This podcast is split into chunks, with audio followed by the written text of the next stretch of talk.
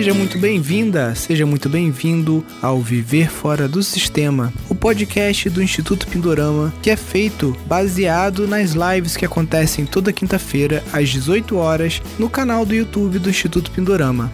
Neste podcast eu estarei sempre entrevistando, tirando dúvidas ou conversando com alunos do nosso curso de gestão de empreendimentos sustentáveis, também conhecido como o programa Viver Fora do Sistema. Então, sem mais delongas, vamos ao nosso podcast de hoje.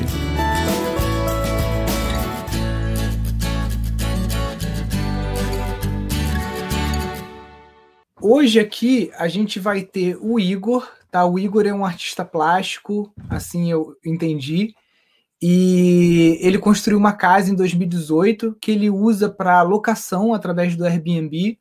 E surgiu nele um desejo, um sonho, a gente vai entender um pouquinho sobre essas expectativas dele, de conseguir um espaço maior para desenvolver um outro tipo de empreendimento. Né? Hoje ele tem esse, esse terreno lá em Atibaia, aonde tem frutíferas, tem uma casa muito legal que vocês vão estar tá vendo, e ele quer expandir esse projeto. Então a gente vai entender um pouquinho isso e eu vou estar aqui para auxiliar ele nesse processo de transição, identificando formas para ele estar tá conseguindo fazer essa transição aí para um terreno maior.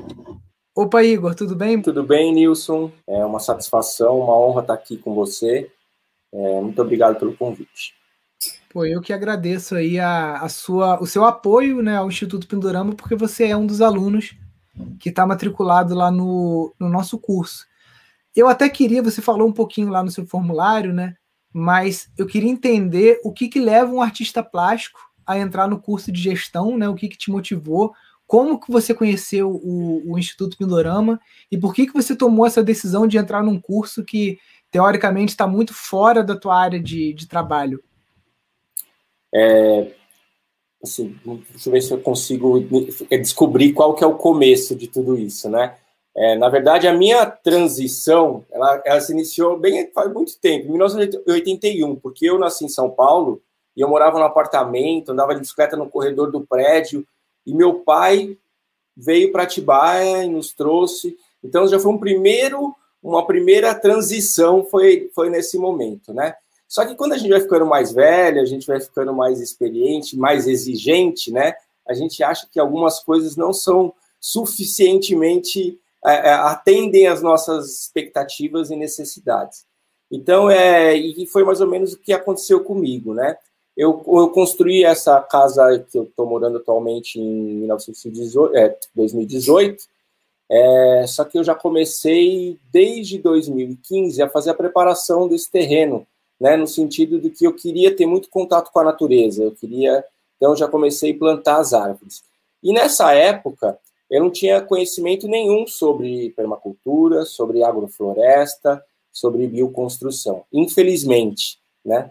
É, e, então, assim, muitas coisas que eu imaginei, que eu queria, depois, quando eu tive acesso a essas informações, a esse, a esse conteúdo, eu vi que eu poderia ter feito melhor, né, ou ter feito diferente.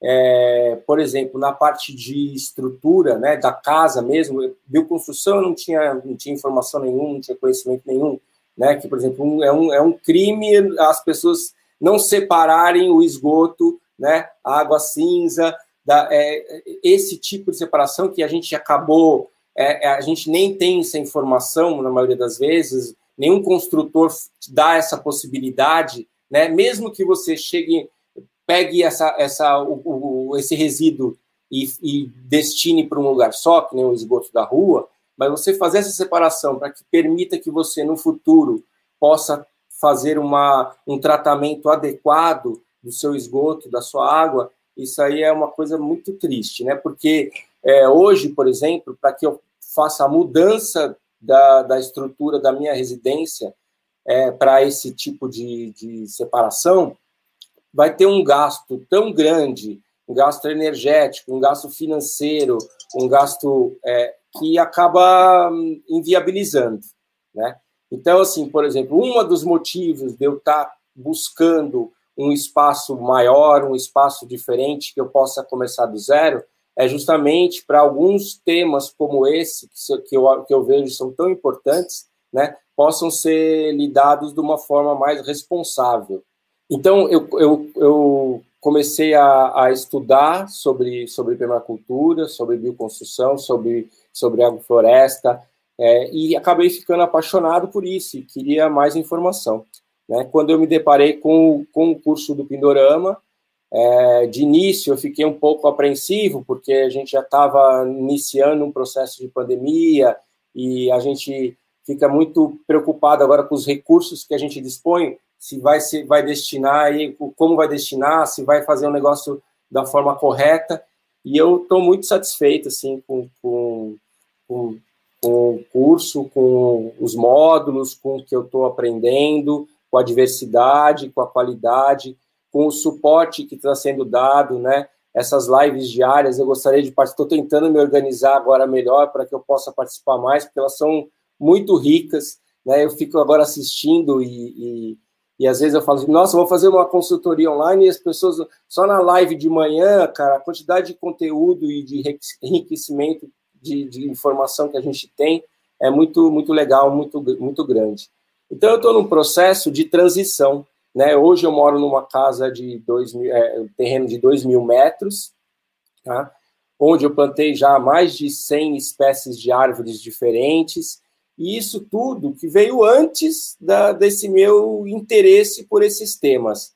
Né? É, com, com o, o, aumento desses temas, eu estou tentando agora fazer o quê? É, do que eu estou aprendendo, eu estou tentando implementar hoje no meu espaço de maneira inteligente, que dá para implementar, por exemplo, a questão da separação da água, eu acho inviável hoje o custo de desprendimento de energia, de material e gasto vai contra a, a, a proposta. Mas as coisas que eu ainda posso, eu estou tentando implantar. Eu já tinha composteira, né? Já, também já vem de antes, então tanto uma composteira de cozinha quanto a composteira do, do, do, do que gera o meu terreno, né? Hoje, essa compostagem, eu estou adequando ela para a agrofloresta. Então, assim, várias árvores que eu plantei, agora eu estou tentando mesclar outras culturas juntos. Então, eu plantei, é, é, dentro das frutíferas e das nativas que eu tenho aqui, eu estou tentando agora plantar abóbora, milho, é, batata doce, integrado a elas, né? A, a horta, ela está planejada agora para o segundo semestre. É, eu, na, na, época que eu vim morar aqui, né, e eu comecei a preparar o terreno, eu queria fazer uma parede verde para me proteger de futuras é, construções, condomínios que pudessem surgir ao meu redor, né? Então eu coloquei aqui as árvores de porte maior e as frutíferas e as árvores que eu, que eu queria ter é, um pomar, né? Eu construí um ateliê, né? Meu ateliê de trabalho como artista. São dois pisos o piso de cima são duas suítes com churrasqueira, que fazem parte da casa, e a parte de baixo de um ateliê. Em 2018 já eu comecei o processo de, do Airbnb. Então eu alugava as, as suítes é, de forma individual, só que com a pandemia é, ficou inviável ter essa circulação tão constante de pessoas, né? E aí eu passei a fazer a locação da casa toda. Tá? Eu consegui separar essa área, esse, esse meu ateliê e transformei isso num apartamento. Então eu tenho uma entrada independente aqui que não que não interfere com a privacidade dos hóspedes, das pessoas da casa, né? Só que e, acesso independente. Então passei agora é, com a, virtude dessa pandemia a morar aqui nesse ateliê e agora eu estou alugando a casa toda. E, e passei a, a, explorar, né, é, aprender com o Airbnb, porque assim, é, é tanta informação, é tanta coisa que a gente, que a gente tem acesso, né, quando a gente começa a estudar, quando a gente começa a ter a, a informação sobre os tópicos, que a gente fica muito ansioso, né, com essa transição. Eu acho que é essa, essa esse sentimento, eu acho que muitas pessoas que estão fazendo parte do curso ou que ainda estão pensando em estudar sobre isso, fazer o curso, a gente fica muito ansioso, a gente quer dar o passo às vezes maior que a perna e é uma coisa que tem que ser feita com muita tranquilidade, né? Eu acho que a gente não pode se acomodar, porque senão também a coisa não, não acontece, mas a, a, essa transição ela tem que acontecer de uma forma muito consciente. Então, estudar muito a respeito, eu acho que se faz muito necessário é, para que você consiga fazer essa transição de forma adequada. A minha ideia inicial era fazer uma, era é, é, é montar uma ecovila, né? Só que assim, baseado nesses estudos, eu acabei dando agora um passo atrás e estou reavaliando se, se isso nesse primeiro momento é o mais adequado, em virtude de várias questões, né? Essa questão da, da legal, assim, é uma questão que preocupa muito, né? Como ela deve ser implantada, como ela pode ser implantada. A gente ainda, a legislação ainda é muito vaga com relação a isso, a transição de pessoas, a transição, o deixar da sair da ecovila, é, o herdeiro que pode vir a ter também o direito, tudo isso é uma coisa muito difícil de se resolver ou de ter uma fórmula definida, né? Então eu acabei dando um passo atrás com relação à Ecovila. Estou pensando primeiro para uma transição para um espaço que comporte um dia no futuro uma Ecovila, tá? E aí as coisas acontecendo de uma forma mais orgânica, esse crescimento, essa, essa amplitude de forma mais, mais, é, é, mais devagar para que ela aconteça aprendendo com a natureza, né? Quando a gente começa a olhar para a natureza, a gente aprende muito com ela. E uma das coisas que eu tenho aprendido, eu sempre fui um cara muito ansioso e sempre fui um cara que resolvia as coisas muito na hora, assim, sabe? Eu ia lá e fazia e pronto. Só que eu estou aprendendo muito com a natureza agora e entender os ciclos, né? Que a, a, planta, cara, não adianta você querer você ter uma semente e você querer comer o fruto no dia seguinte. Então você tem que cuidar daquela semente, você tem que preparar o solo, você tem que preparar a luz, preparar a água. E a vida da gente é a mesma coisa, cara. Se a gente tem, se a gente tem um sonho, a gente tem um objetivo, que a gente quer chegar naquele, vamos, vamos começar com a semente, vamos começar devagar e, e, respeitando esse esse ciclo, o tempo e o tempo das coisas. Então, é nesse nesse momento que eu estou tentando entender isso e, e respeitar isso, eu estou tentando me fortalecer nas, nas necessidades, né? É, é, a permacultura ela ensina muito isso, né? Essa otimização de energia, essa essa.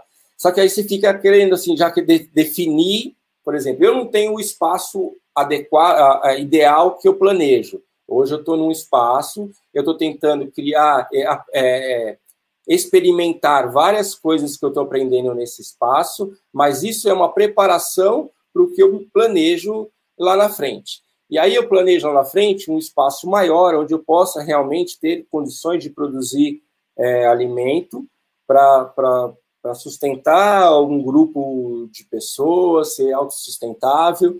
É que quando você fica planejando para essa transição, você já quer colocar, definir coisas que você quer fazer. Ah, então porque eu vou fazer, eu vou plantar caqui, eu vou plantar pitaia, eu vou fazer isso, eu vou fazer aquilo.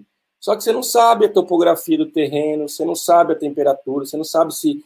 Então não dá. Isso é uma coisa que você tem que você tem que frear. Eu estou sempre me freando aqui para que eu não avance em, em, em, coisas que eu ainda não devo definir. Né? Antes de fazer a análise do local, então assim, eu estou dependendo muito do local, para avançar com o meu planejamento e muitas coisas, né? Mas enquanto eu não tivesse local, assim, eu só posso ter aí. ideias. Então, por exemplo, segura aí, segura aí.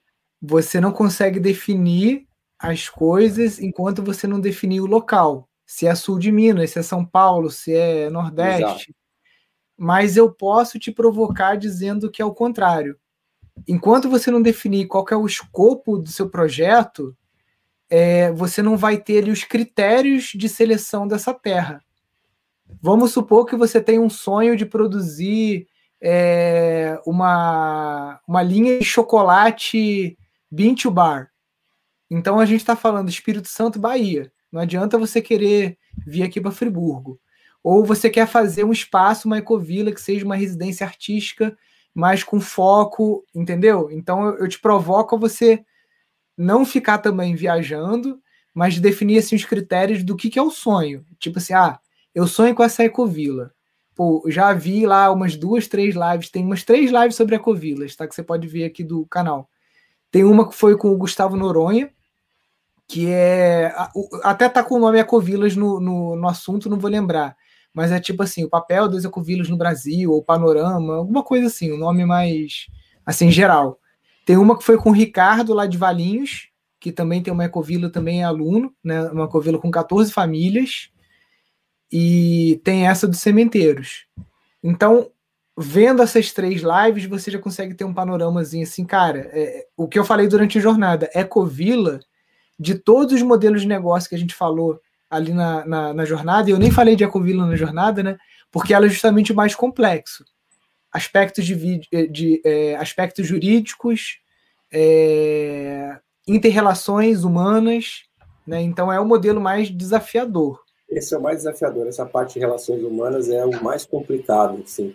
Por isso que tem que Exatamente. ser muito bem pensado o modelo, para que. Estou estudando um pouco de sociocracia também, que eu acho sim. que é extremamente importante para você depois ter a condução da, de forma, de uma maneira que a gente realmente é, acredite, né? Algo que a gente acredite. Hoje, hoje a gente vê as pessoas reclamando, ah, porque o governo é isso, o governo é aquilo, sabe? E assim, então vamos, o que, que a gente pode fazer? Qual é a solução que a gente pode dar? Né? Qual o modelo? O que, que a gente pode é, é, mostrar, é, exercitar para fazer algo diferente, algo que realmente a gente tenha confiança e tenha a paz no coração?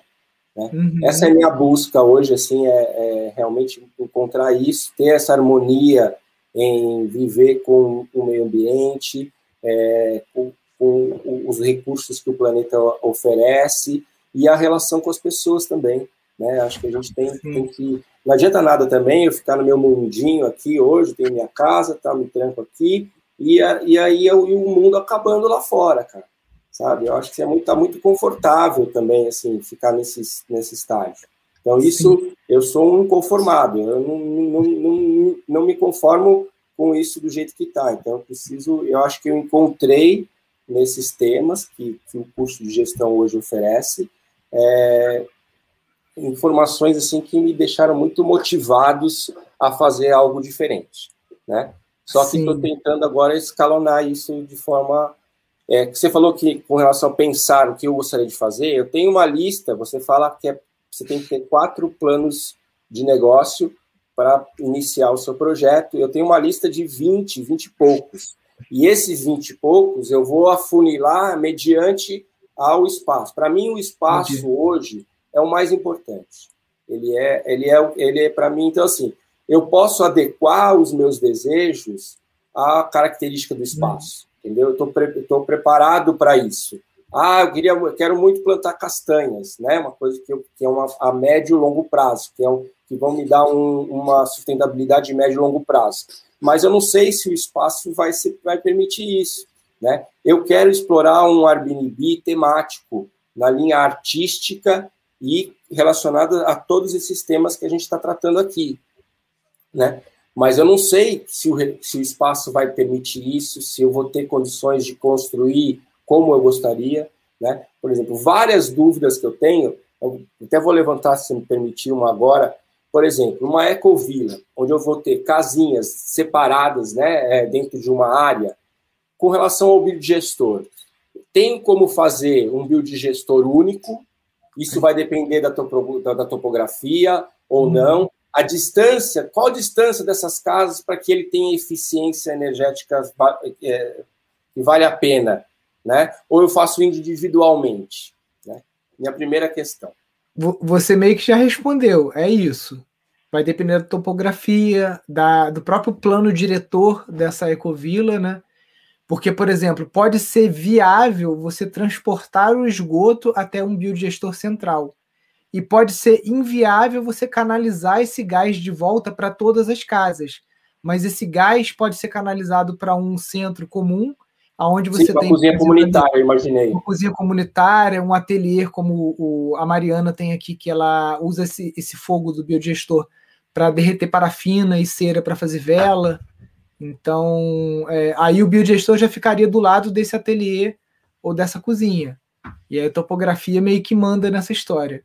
E o, e o é, tra tratamento de água, por exemplo, também, né? Ele pode acontecer é, de forma única, é, é, isso tem uma, é, todas essas questões relacionadas às uhum. casas, né, as casinhas, os chalés, ou como pode chamar, é que eu, eu tenho essa dúvida, né? Porque uma coisa é você construir uma, você faz o sua, você faz o tratamento de água, uhum. é uma coisa.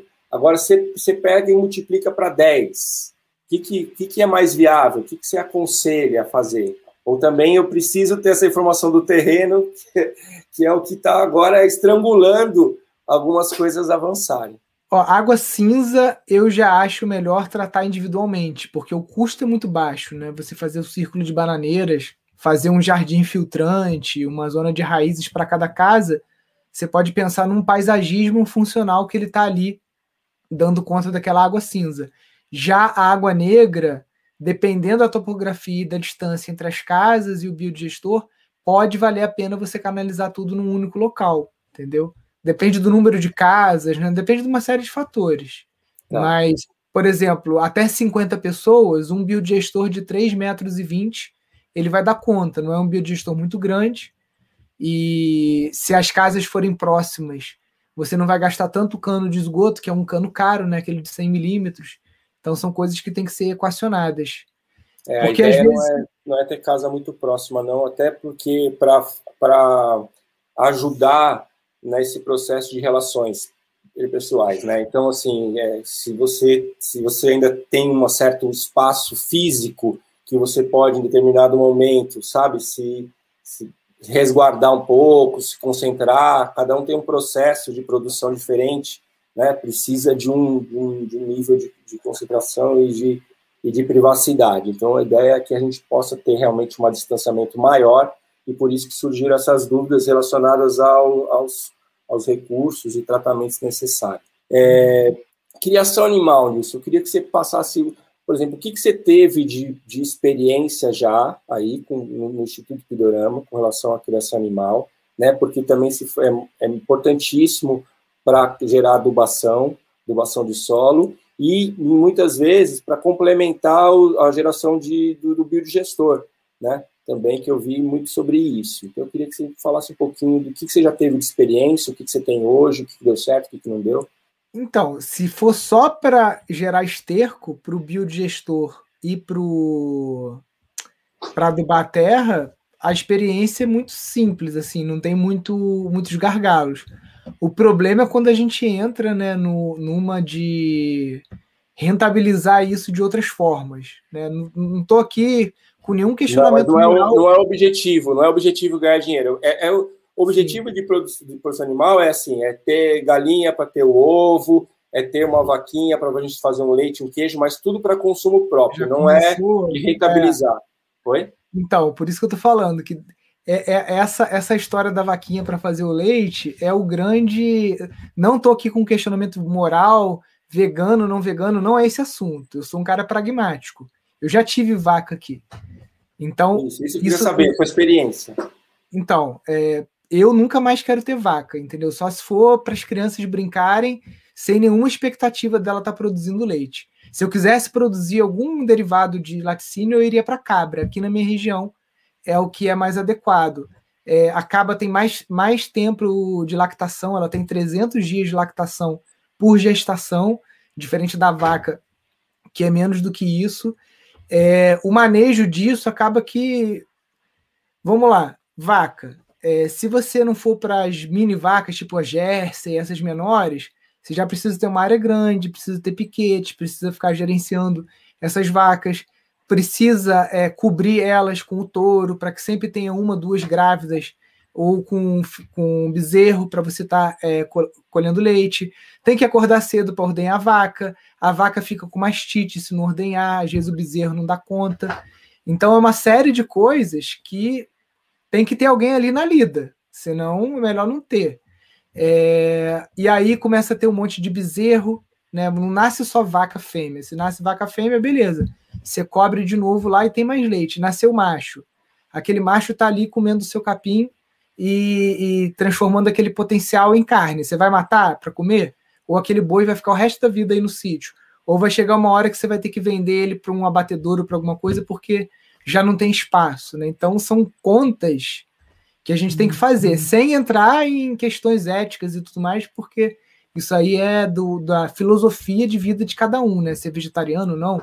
A permacultura ela não é vegetariana. Já falo aqui para galera vegana de plantão ou militante desses movimentos, a permacultura ela não é, por características é, é, intrínsecas do sistema. Os animais eles fazem parte do sistema. Os animais eles estão aqui há mais tempo do que a gente. Eles têm a sabedoria e eles fazem parte da natureza. Então, você querer fazer um sistema sintrópico sem ter animais é uma maluquice, tipo assim, sem tamanho.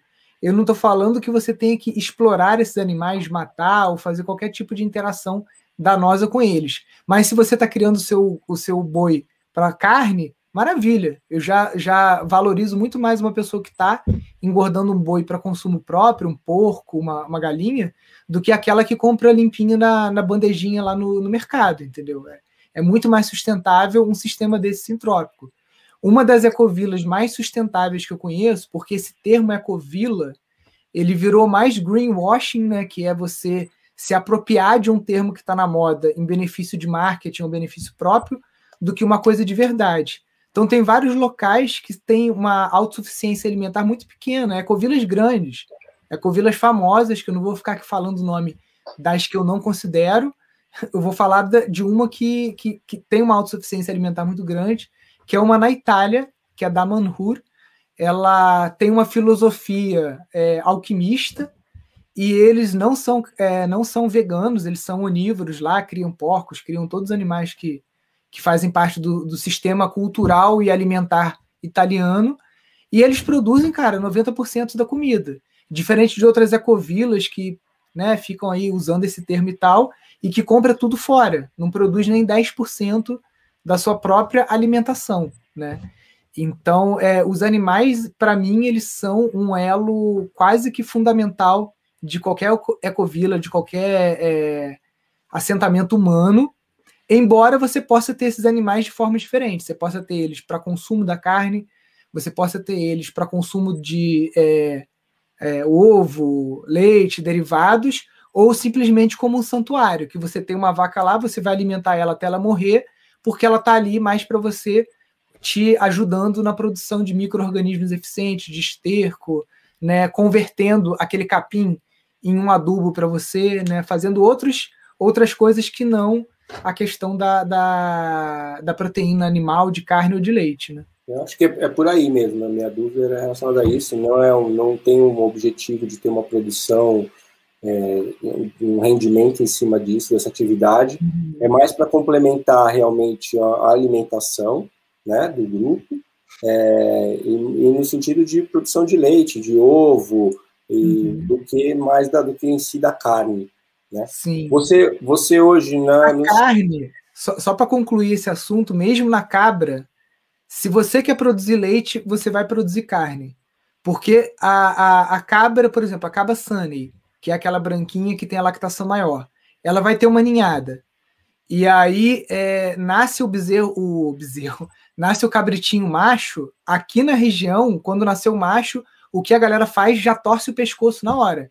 Já mata ali na hora, vira baby beef, qualquer tipo de carne dessas é, pequenas. Porque a, a cabra, geralmente, para você ter uma escala comercial, ela é confinada. Se ela é confinada, você gasta com ração, gasta com silagem, uma série de gastos. Nascer um cabrito, se você não tem interesse daquele cabrito se converter em proteína animal depois, para você fazer um ragu, fazer algum tipo de culinária com a carne do cabrito, as tradicionais que a gente faz lá no Nordeste, né? A buchada de bode, essas coisas todas, aquele animal ali, ele tá meio que sugando a energia do teu sistema. Então o pessoal torce o pescoço na hora que nasce. Então por isso que eu falo, quando é, por isso que tem que se resolver meio que de início, porque numa hora você vai chegar nessa encruzilhada entendeu?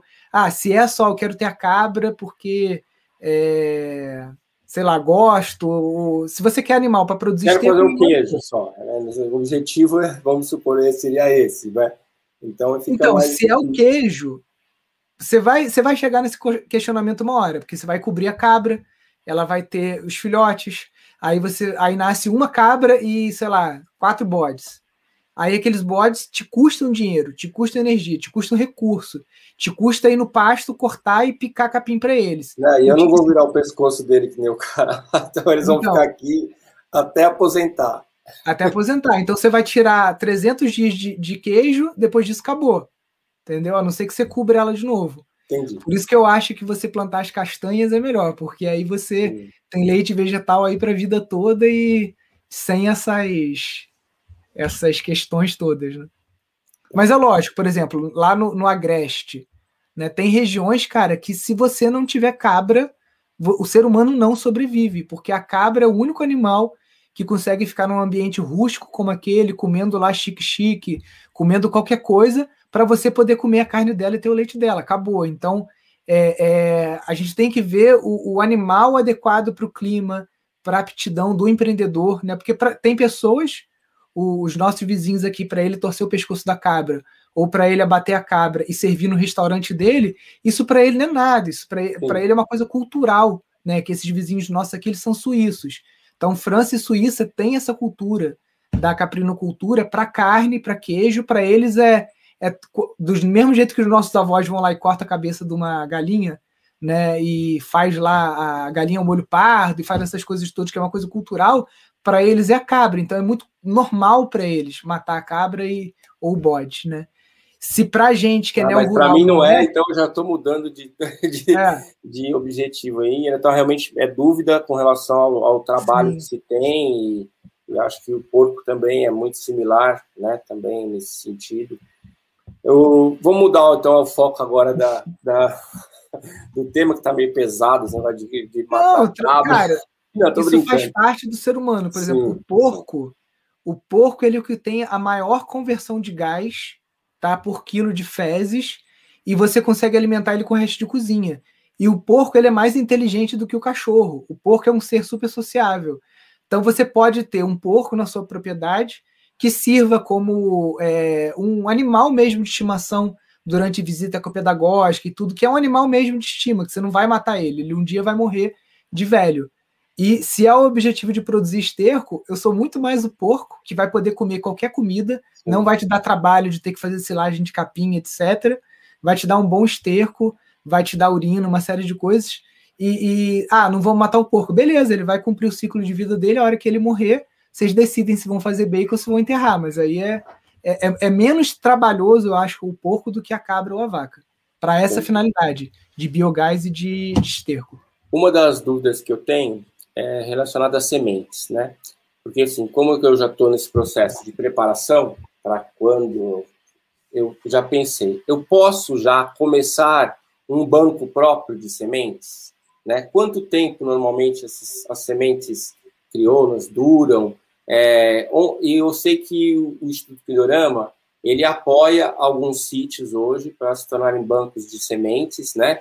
E como funciona com relação ao que eles produzem? Como, como, como já, já tem um, um formato, assim, por exemplo, se eu tenho interesse em sementes, eu posso entrar em contato já com algum desses sítios, isso é uma coisa que está sendo planejada para o futuro, eu posso já fazer, você aconselha que eu já inicie um banco individual para que quando eu fizer a transição eu já tenho um material genético adequado para trabalhar, porque também não é fácil, não é chegar no Mercado Livre e comprar, né? A gente precisa ter também o histórico dessa semente, saber realmente a referência dela, para que realmente atenda os meus objetivos. No caso, é fazer algo, algo plantar algo totalmente sem vínculos é, é, é, genético de alteração e, e tudo mais que a gente tem vezes por aí nos alimentos. Vale a pena é, para você conseguir garantir uma limpeza genética do milho, por exemplo, você tem que ter a garantia que os seus vizinhos não estão cultivando milho transgênico no mesmo período que você, tá? Então você tem que dar uma, uma, uma corrida mesmo na vizinhança para ver, né? Se você não está numa área agrícola, que eu acho que, pelo que eu vi ali, não sei se é uma área muito agrícola, esse risco é bem menor, né? De você ter algum vizinho que vai estar tá polinizando milho na mesma época que você está polinizando o seu milho crioulo. Né? Então, é... mas tem que ser uma pesquisa, se você quer garantir ali que esse milho vai continuar limpo. As outras sementes mais rústicas, né, como a crutalária, essa de adubação verde, feijões e, e tudo mais, é um pouco mais seguro. Né? Com relação a quanto tempo que dura, bem armazenado, você consegue garantir aí um potencial de germinação de 95% das sementes por cerca de 5 anos, tá? E aí a cada o melhor banco de semente é aquele que está na terra. Então o ideal é que todo ano você plante para você estar tá sempre com aquilo na terra e estar tá sempre tendo semente nova. É melhor do que você ficar armazenando em garrafa PET, em qualquer outra coisa, porque às vezes pode dar alguma broca, alguma coisa, você vai ver a garrafa, ela já está só aquela poeirinha. De... E eu já posso começar a plantar numa escala menor para ir aumentando esse, essa, essa minha quantidade de sementes também, né? Pode, porque, cara, um punhado de sementes você planta, dependendo do, do que é, você planta uma área muito gigante. Então, mesmo e... num quintal pequeno, você consegue produzir semente para um sítio inteiro. Tá. E esses, esses sítios parceiros que estão agora vão se tornar bancos de sementes, como vai funcionar isso? Já tem um modelo? Eles vão fornecer, vão vender? Ou como vai acontecer? Então, eu, eu acho que na verdade você está confundindo o projeto por causa do nome que a gente dá. A gente dá o nome de Estação Semente para sítios, sítios de alunos do curso de gestão que são escolhidos por uma banca nossa, da qual eu não faço parte, são outros membros do Instituto que escolhem. E esses sítios eles viram representantes do Instituto Pindorama nas suas regiões. Não quer dizer que eles estão obrigados ou atrelados a um modelo de negócio deles ser o banco de sementes, tá? Isso é livre. Ah, tá. Eu fiz essa confusão. Eu imaginei que eles é. também eles seriam unidades produtoras de sementes para para que tivesse uma, um, um modelo de, de, distribuição. Então foi uma confusão. A gente não, a gente estimula isso, tá? Duas coisas a gente estimula que essas estações sementes sejam produtoras de muda de bambu, né, dos bambus de espécie comercial, como o bambu gigante, né, que é um bambu construtivo não invasor, né? Ele não invade tanto a terra, não é tão agressivo quanto os alastrantes. E essas sementes de adubação verde, a gente incentiva isso, mas é uma coisa que ainda está muito no início. O que você está falando existe já muito bem estabelecido na Índia, que é o projeto que eu fiquei 15 dias lá, que é o Navdanya, que se você traduzir do, do hindi para português, seria nove sementes, que é o, o a, a, organização da Vandana Shiva, que junta sementes e funciona como um banco. Você é um agricultor, você vai lá, você pega uma quantidade X de semente, vamos supor, 100 gramas ou 1 quilo de semente. E aí, no próximo ano, você tem que devolver aquele mesmo 1 quilo. Né? Só que 1 quilo de semente você vai produzir uma tonelada, dependendo do que for. E aí, dessa uma tonelada, você vai separar um quilo e vai devolver para o banco. E esses bancos de sementes na Índia, eles estão em todos os estados, todos os estados da Índia você tem, com sementes específicas. Então você tem arroz de seco, arroz de área alagada, você tem trigo de que dá bem em deserto, trigo que dá bem em altitude. Então tem vários tipos de semente lá adequada para o clima deles, né? Lentilhas, uma série de coisas. Esse é um projeto que funciona muito bem lá na Índia.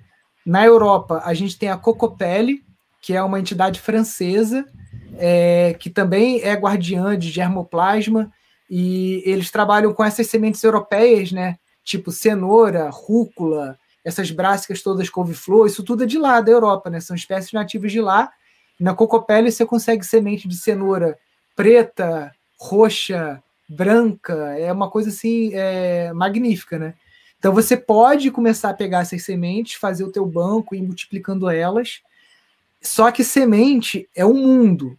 Porque, por exemplo, tem semente que você vai ter que botar ela no congelador é, 24 ou 48 horas para você garantir que a broca não vai comer ela. E aí você consegue guardar aquela semente 5 anos. Tem semente que você tem que guardar na geladeira o tempo todo. Tem semente que você pode só botar numa garrafa PET com álcool, criar um vácuozinho ali e você consegue armazenar. Então tem forma, cada semente tem, é, é um, um, mundo em si, ou cada classe de semente, né? Leguminosas, né? E por aí vai. Legal, ótimo.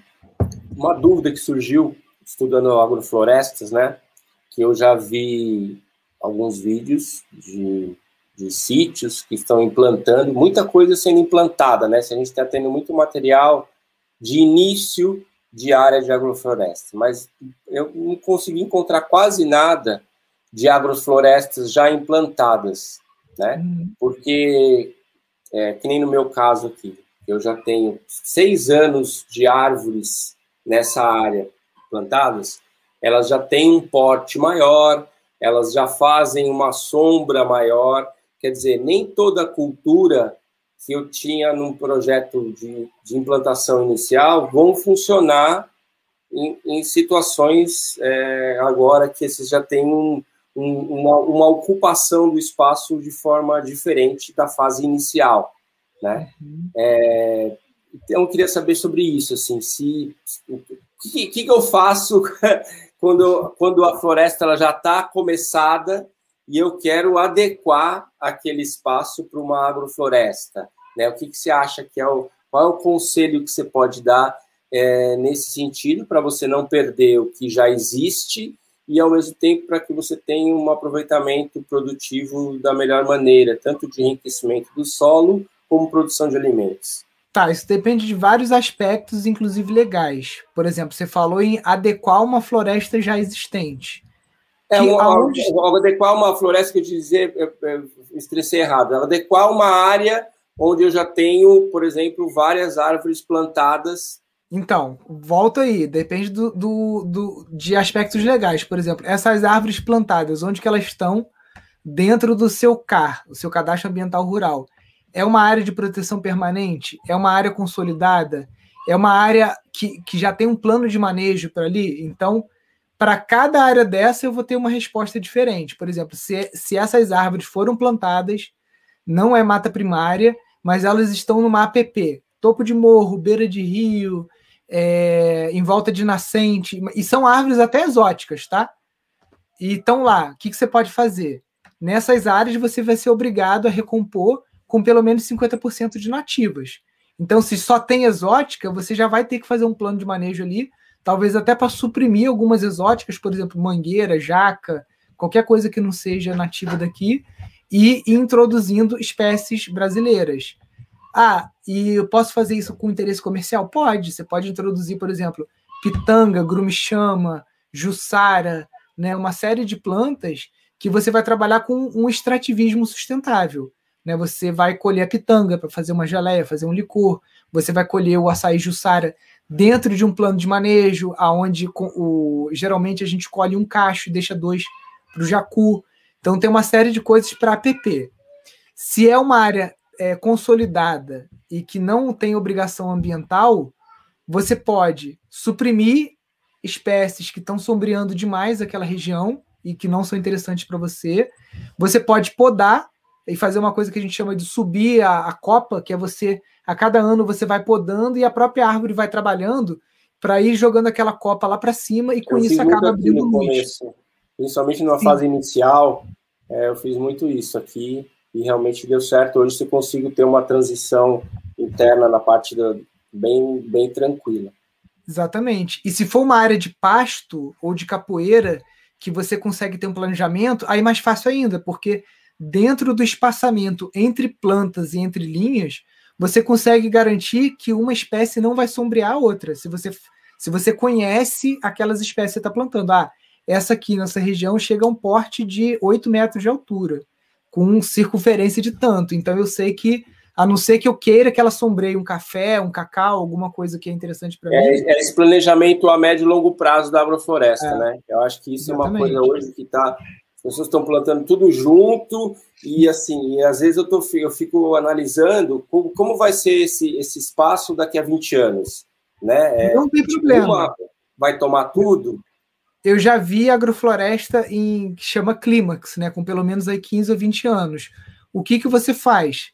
Você vai tirar aquela madeira que você plantou para madeira, né, isso dentro de uma área que não é APP, que você tem plano de manejo, que está tudo legalizado. Você plantou um mogno, você plantou um cedro, plantou alguma madeira que você colocou no plano de manejo que é para extrair, você vai tirar a madeira, aquela madeira quando cair vai abrir uma puta clareira, entendeu? Vai sair é, é, arregaçando tudo ali, você vai podar você vai abrir luz e você vai começar de novo ali, como se você estivesse iniciando aquela fase 1. Só que com a vantagem que você tem um metro de cobertura, né? Você vai ter um solo muito rico. Então, é, imagina que cada ano você planta um quadrado, quando você chegar no 15 ano, você está com 15 quadradinhos, cada um no estágio. E aí, aquele 15 você plantou um mogno africano, um eucalipto, alguma madeira que você queira extrair, Conforme você extrai essa madeira e ela abre essas clareiras, você tem luz de novo para plantar mandioca, milho e tudo mais. E o quadradinho 14, o quadradinho 13, o quadradinho 12, o quadradinho 11, vai chegar a vez deles também, entendeu? Então você consegue ir ciclando isso. Obviamente, dependendo da área onde você plantar, você não vai poder mexer.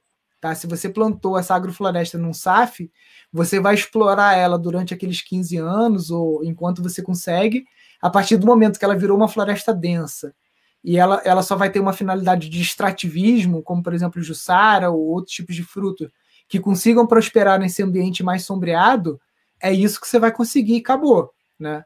E já as áreas que são dentro do seu cadastro ambiental rural passíveis de você estar, tá, é, de novo, ciclando, cortando toda a madeira, derrubando aquilo tudo e plantando de novo, perfeito. Por isso que o, quando você comprar o teu sítio, a primeira coisa que você vai ter que ver é, idealmente, se ele tem o RGI e se ele já tem o CAR pronto. E em cima desse CAR, você vai observar, porque o CAR ele é um documento autodeclaratório, tá? Então, até a, a, a, as, as linhas que você determina o teu sítio, elas podem estar um pouquinho mais para cá, um pouquinho mais para lá, porque é, ele é de autodeclaração. Não é, não, não quer dizer que aquela linha que está ali é justamente o rumo que você tem com o teu vizinho. Tá? Então você não pode nem se basear no tamanho do sítio, área pelo CAR. E isso só através do RGI que você consegue saber a área exata do teu sítio. E existe uma obrigação aí, eu acho que dentro de alguns anos, de, de todos esses pontos, pedras de rumo e tudo mais, serem já referenciados lá no INCRA. Essa não é minha área, é a área do meu irmão, então não vou me aprofundar muito aqui para não falar besteira, mas eu sei que existe essa obrigação dentro de anos. E sei que o cara é autodeclaratório. Muita gente contrata um topógrafo, um engenheiro agrônomo, e o cara vai instruir, fala, cara, essa área aqui que é beira de rio, eu vou colocar aqui como APP, né, porque é obrigação. Essa área aqui eu vou colocar como uma reserva legal, que você futuramente vai ser obrigado a, a recompor essa vegetação, né? Então, o cara é o documento principal que você tem que que está olhando para ver aonde você vai colocar a agrofloresta, que você vai poder ciclar ela várias vezes, e aonde que você vai plantar aquela agrofloresta que você vai colher um benefício durante anos nela, mas que, na verdade, você vai colher benefício muitos anos, né? Porque vamos trazer uma situação hipotética. Você tem um topo de morro que está pelado. E aí, pelo CAR, aquilo ali é uma obrigação sua de você reflorestar. E aí você começa ali plantando mandioca, bananeira, tananã, e árvores nativas. E durante alguns 3, 4, 5 anos você consegue colher muito milho, muita, muita coisa de, de cultura anual ali. Daí a pouco tá lá no sexto ano, sétimo ano, aquilo ali já vai ficando mais denso, até que chega um momento que virou uma floresta de topo de morro. Qual benefício você vai continuar colhendo dali? Além do extrativismo, água, né? Porque aquele topo de morro florestado, ele vai carregar muito o teu lençol freático, né? Então, a agrofloresta ela vai trazer um benefício para você durante todo o ciclo de vida dela, né?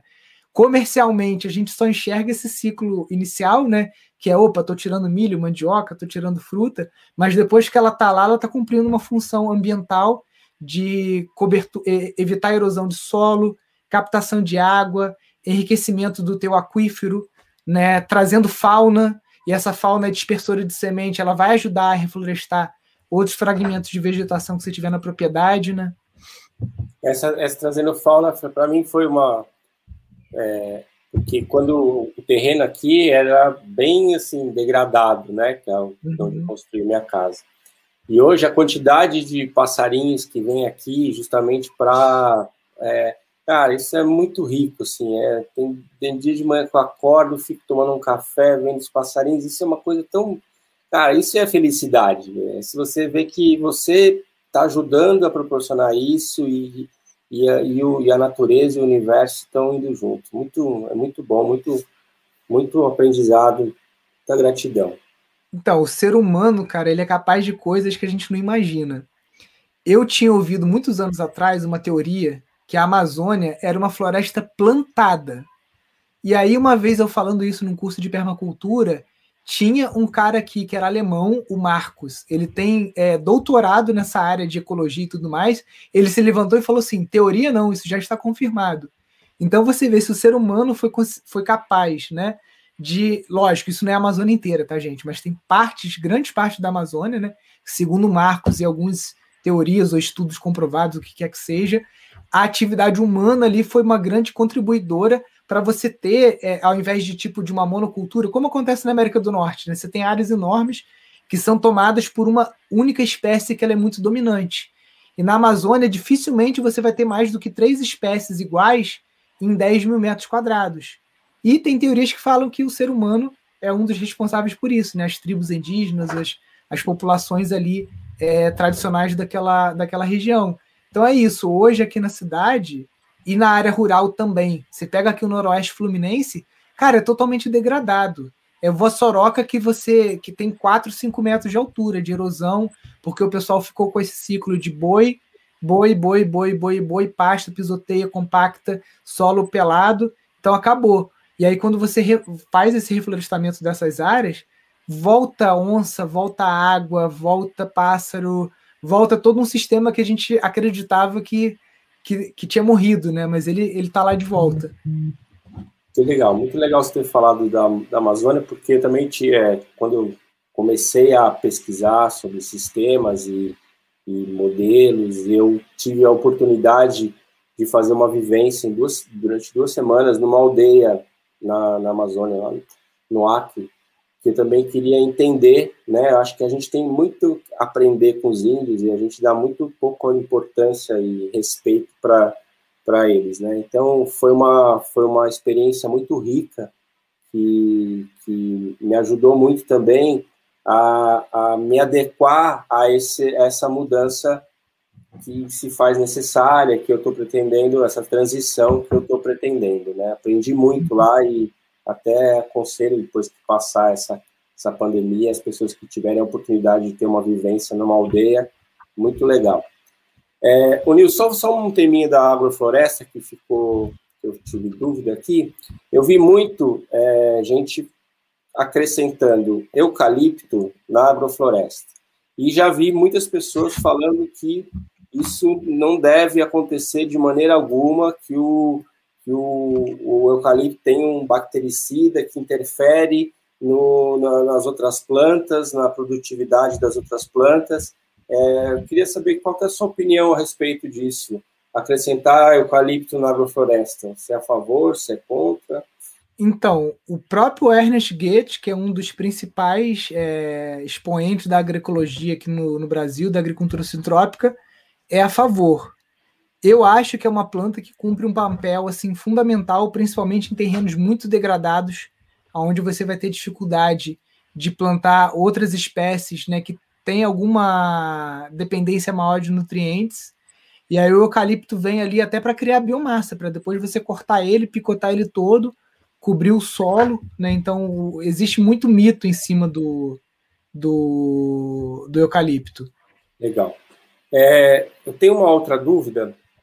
Aqui, na, aqui eu, na, no projeto da casa, eu coloquei, né, fiz, tenho autonomia energética, você viu as placas lá na, naquela foto de cima, né, hoje eu produzo toda a energia que eu consumo, né, é, e aí eu queria saber de vocês, que eu sei que aí no Instituto Pindorama vocês também produzem a energia, mas vocês criaram um sistema de armazenamento que hoje quando você vai comprar isso via empresa, acaba tendo um custo quase o dobro do, do, do, investimento inicial de implantação das placas, né? Você acaba usando a rede como a sua bateria. Isso diminuiu muito o custo de implantação.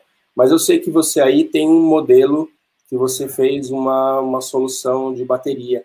Queria que você contasse um pouco o que foi feito, qual a dimensão disso, quanto ele suporta, se você tem uma ideia de gasto, só para que eu possa também ter uma, uma ideia melhor. Então, eu pesquisei muito sobre esse tema e a solução que eu achei mais financeiramente viável aqui para o Brasil é você ter o sistema conectado na rede, exatamente como você falou, vendendo energia para a rede. A rede, a concessionária é a tua bateria durante a noite, mas você tem um, um no-break, um no-break carregado pelo sol. Né? Então você consegue juntar os dois sistemas é como se fosse um sistema híbrido. Hoje no Brasil já existem inversores que trabalham com esses dois sistemas, ou seja, ele vende energia para a rede, mas ele também carrega a sua bateria. E aí, numa queda de energia, você tem um banco de bateria suprindo por uma, duas, três, quatro, cinco, oito horas. Quem vai determinar isso é você e o número de baterias que você colocar no sistema. Por exemplo, aqui eu sei que eu fico até oito horas sem energia porque eu estou na área rural, teoricamente a concessionária é obrigada a restabelecer a minha ligação em quatro horas, Só que na prática o que acontece é que às vezes fica 8 horas, às vezes até 12 horas sem energia. Então eu dimensionei o meu banco para aguentar pelo menos 4 horas, 4, 6 horas, porque se eu ficar 6 horas com energia e 6 horas sem, o meu açaí não derrete, entendeu? E foi muito caro? Então, as baterias custam em média 1.200 cada uma. Eu tenho quatro e é um custo que você tem a cada 3, 4 anos, tá? Você tem esse custo de, por exemplo, aqui R$ 4.800, a cada 3, 4 anos eu tenho que trocar tudo de novo, tá? E... É um custo alto, né? Relativamente alto ainda, né, pra gente, assim. E, e o próprio divide, geração do poluente divide 48, bateria? Divide 48 por 48 meses, 100 reais por mês. Se você for pensar numa depreciação a longo prazo, é isso mais ou menos. Legal. Você pode é... ter um sistema conectado na rede. É, o meu é hoje na rede. É sistema, eu estou pensando mais assim, realmente o, o sítio, né?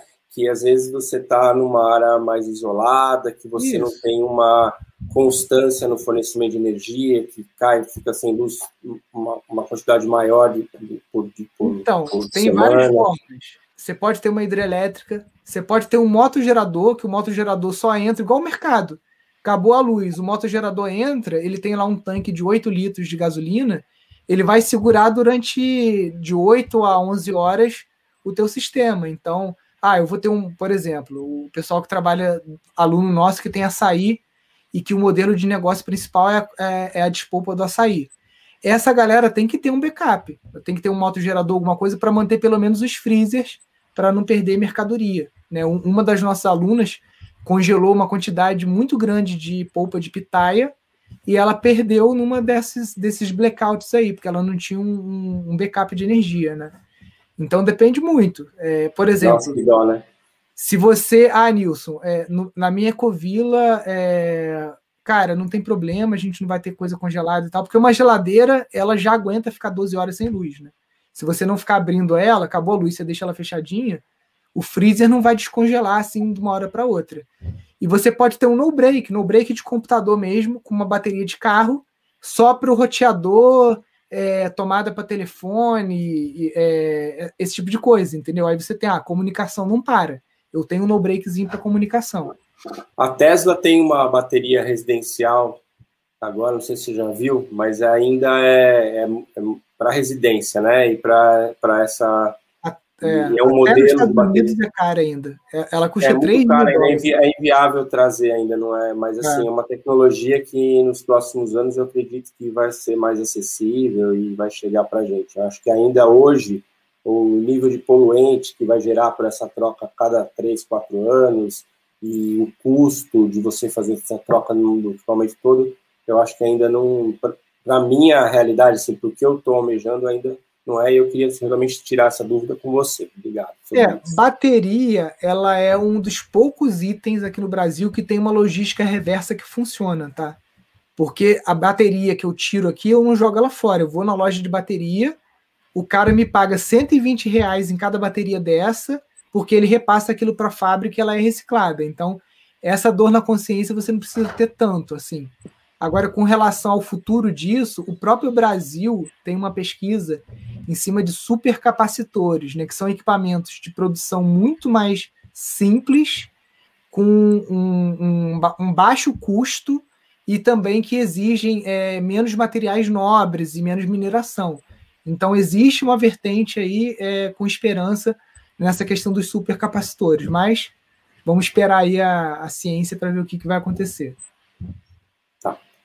É, eu vi também, por exemplo, assim, nesse momento que eu estou experimentando, né, estou aproveitando o espaço que eu tenho hoje para poder colocar o máximo de coisas em práticas, lidar com as, com as culturas, né, com as frutíferas, ver o que funciona, o que dá mais trabalho, o que dá mais praga, o que dá, mesmo sabendo que eu não estou no local final, mas eu estou tentando exercitar o máximo possível dentro do que eu tenho e na localidade que eu estou, né? E o caqui, por exemplo, eu sei que o Instituto Pindorama tem aí uma plantação de caqui, é uma das coisas que aqui deu mais certo, assim, mais produtividade, é, foram primeiro uma das primeiras frutíferas a me dar fruto. E eu queria falar, saber sobre esse processo específico do caqui com você, como é, qual é o trabalho que vocês têm durante o ano, né? Como que funciona? Você colhe verde e amadurece fora, que isso é uma dúvida que eu tenho, né? Porque aqui, por exemplo, como eu deixo aqui para os passarinhos, ela até acaba amadurecendo no pé até que eles venham comer, né? Porque daí eles têm, vêm mais ainda. E eu queria que você falasse um pouquinho dessa experiência que você tem Só uma curiosidade que eu tenho aqui: o, esse teu pomar é, é franqueado aos hóspedes? Tipo assim, quem aluga pelo Airbnb pode ir lá colher? Como é que é Sim, isso? Sim, é, inclusive, é, isso é uma das características que eu tenho aqui e que as pessoas curtem muito, assim, né? Porque elas moram em São Paulo, a cidade, para quem não sabe, Atibaia está localizada a 60 quilômetros da cidade de São Paulo, uma hora, então é um destino que permite, e a casa aqui ela fica ao pé da montanha, então você tem a montanha ao fundo, né?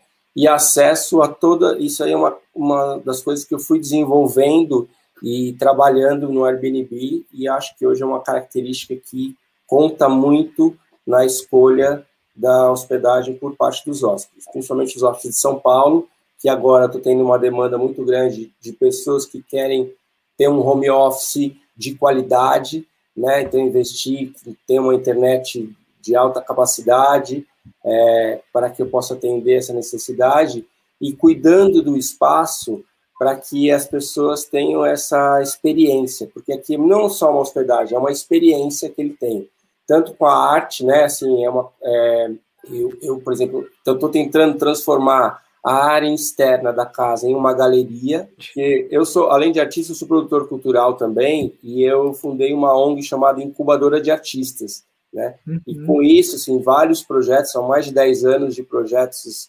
realizados. Então, é, é o que eu quero proporcionar também para essas pessoas, para esses hóspedes, é uma experiência tanto relacionado à arte quanto relacionado à natureza. E, por exemplo, só Hoje eu tenho visitação de jacu, de tucano, de uma, uma infinidade de, de aves, pássaros, né, que estão vindo aqui. Isso também as pessoas ficam assim deslumbradas com, com esse contato com a natureza, né? E eu acho que isso agrega muito ao, a parte da hospedagem.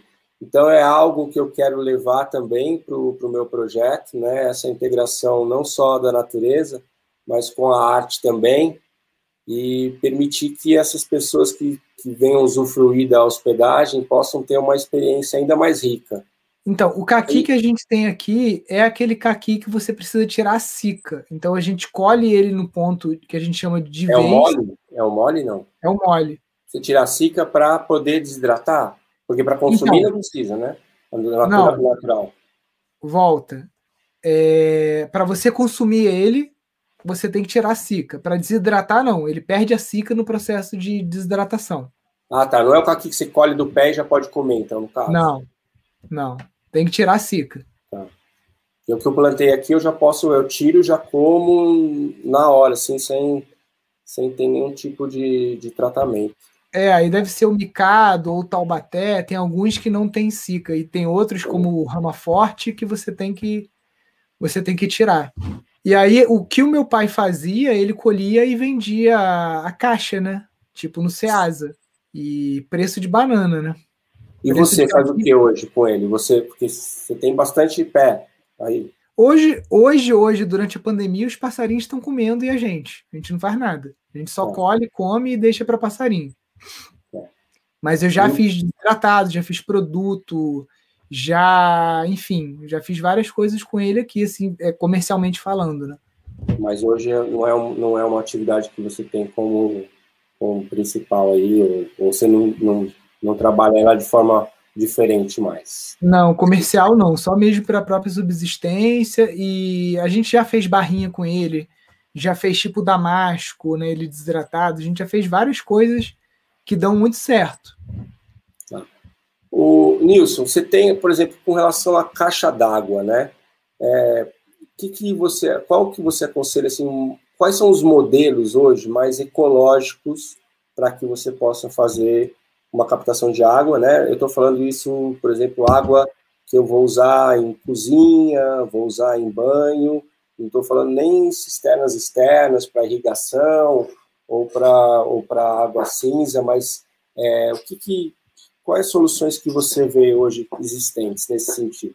Então, solução comercial, né? É, o melhor custo-benefício hoje são as caixas de polietileno, né? Aquelas que parecem um bujãozinho assim, né? E, e do ponto de vista, é, então, do ponto de vista permacultural, o mais barato hoje, esse melhor custo-benefício é o ferro-cimento, né? São essas é. cisternas de ferro-cimento, tela de galinheiro, areia e cimento, que você faz, então você consegue fazer um tanque de 15 mil, 20 mil litros com 5 mil reais.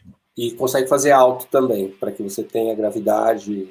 Consegue. Aí você tem que transportar o material até o local, né? Você vai ter que levar o cimento, a areia, o ferro, tudo para lá, e você faz no local. Você não consegue transportar esse artefato. Ele tem que ser construído já no local que ele vai ficar. É o armado, né, no caso.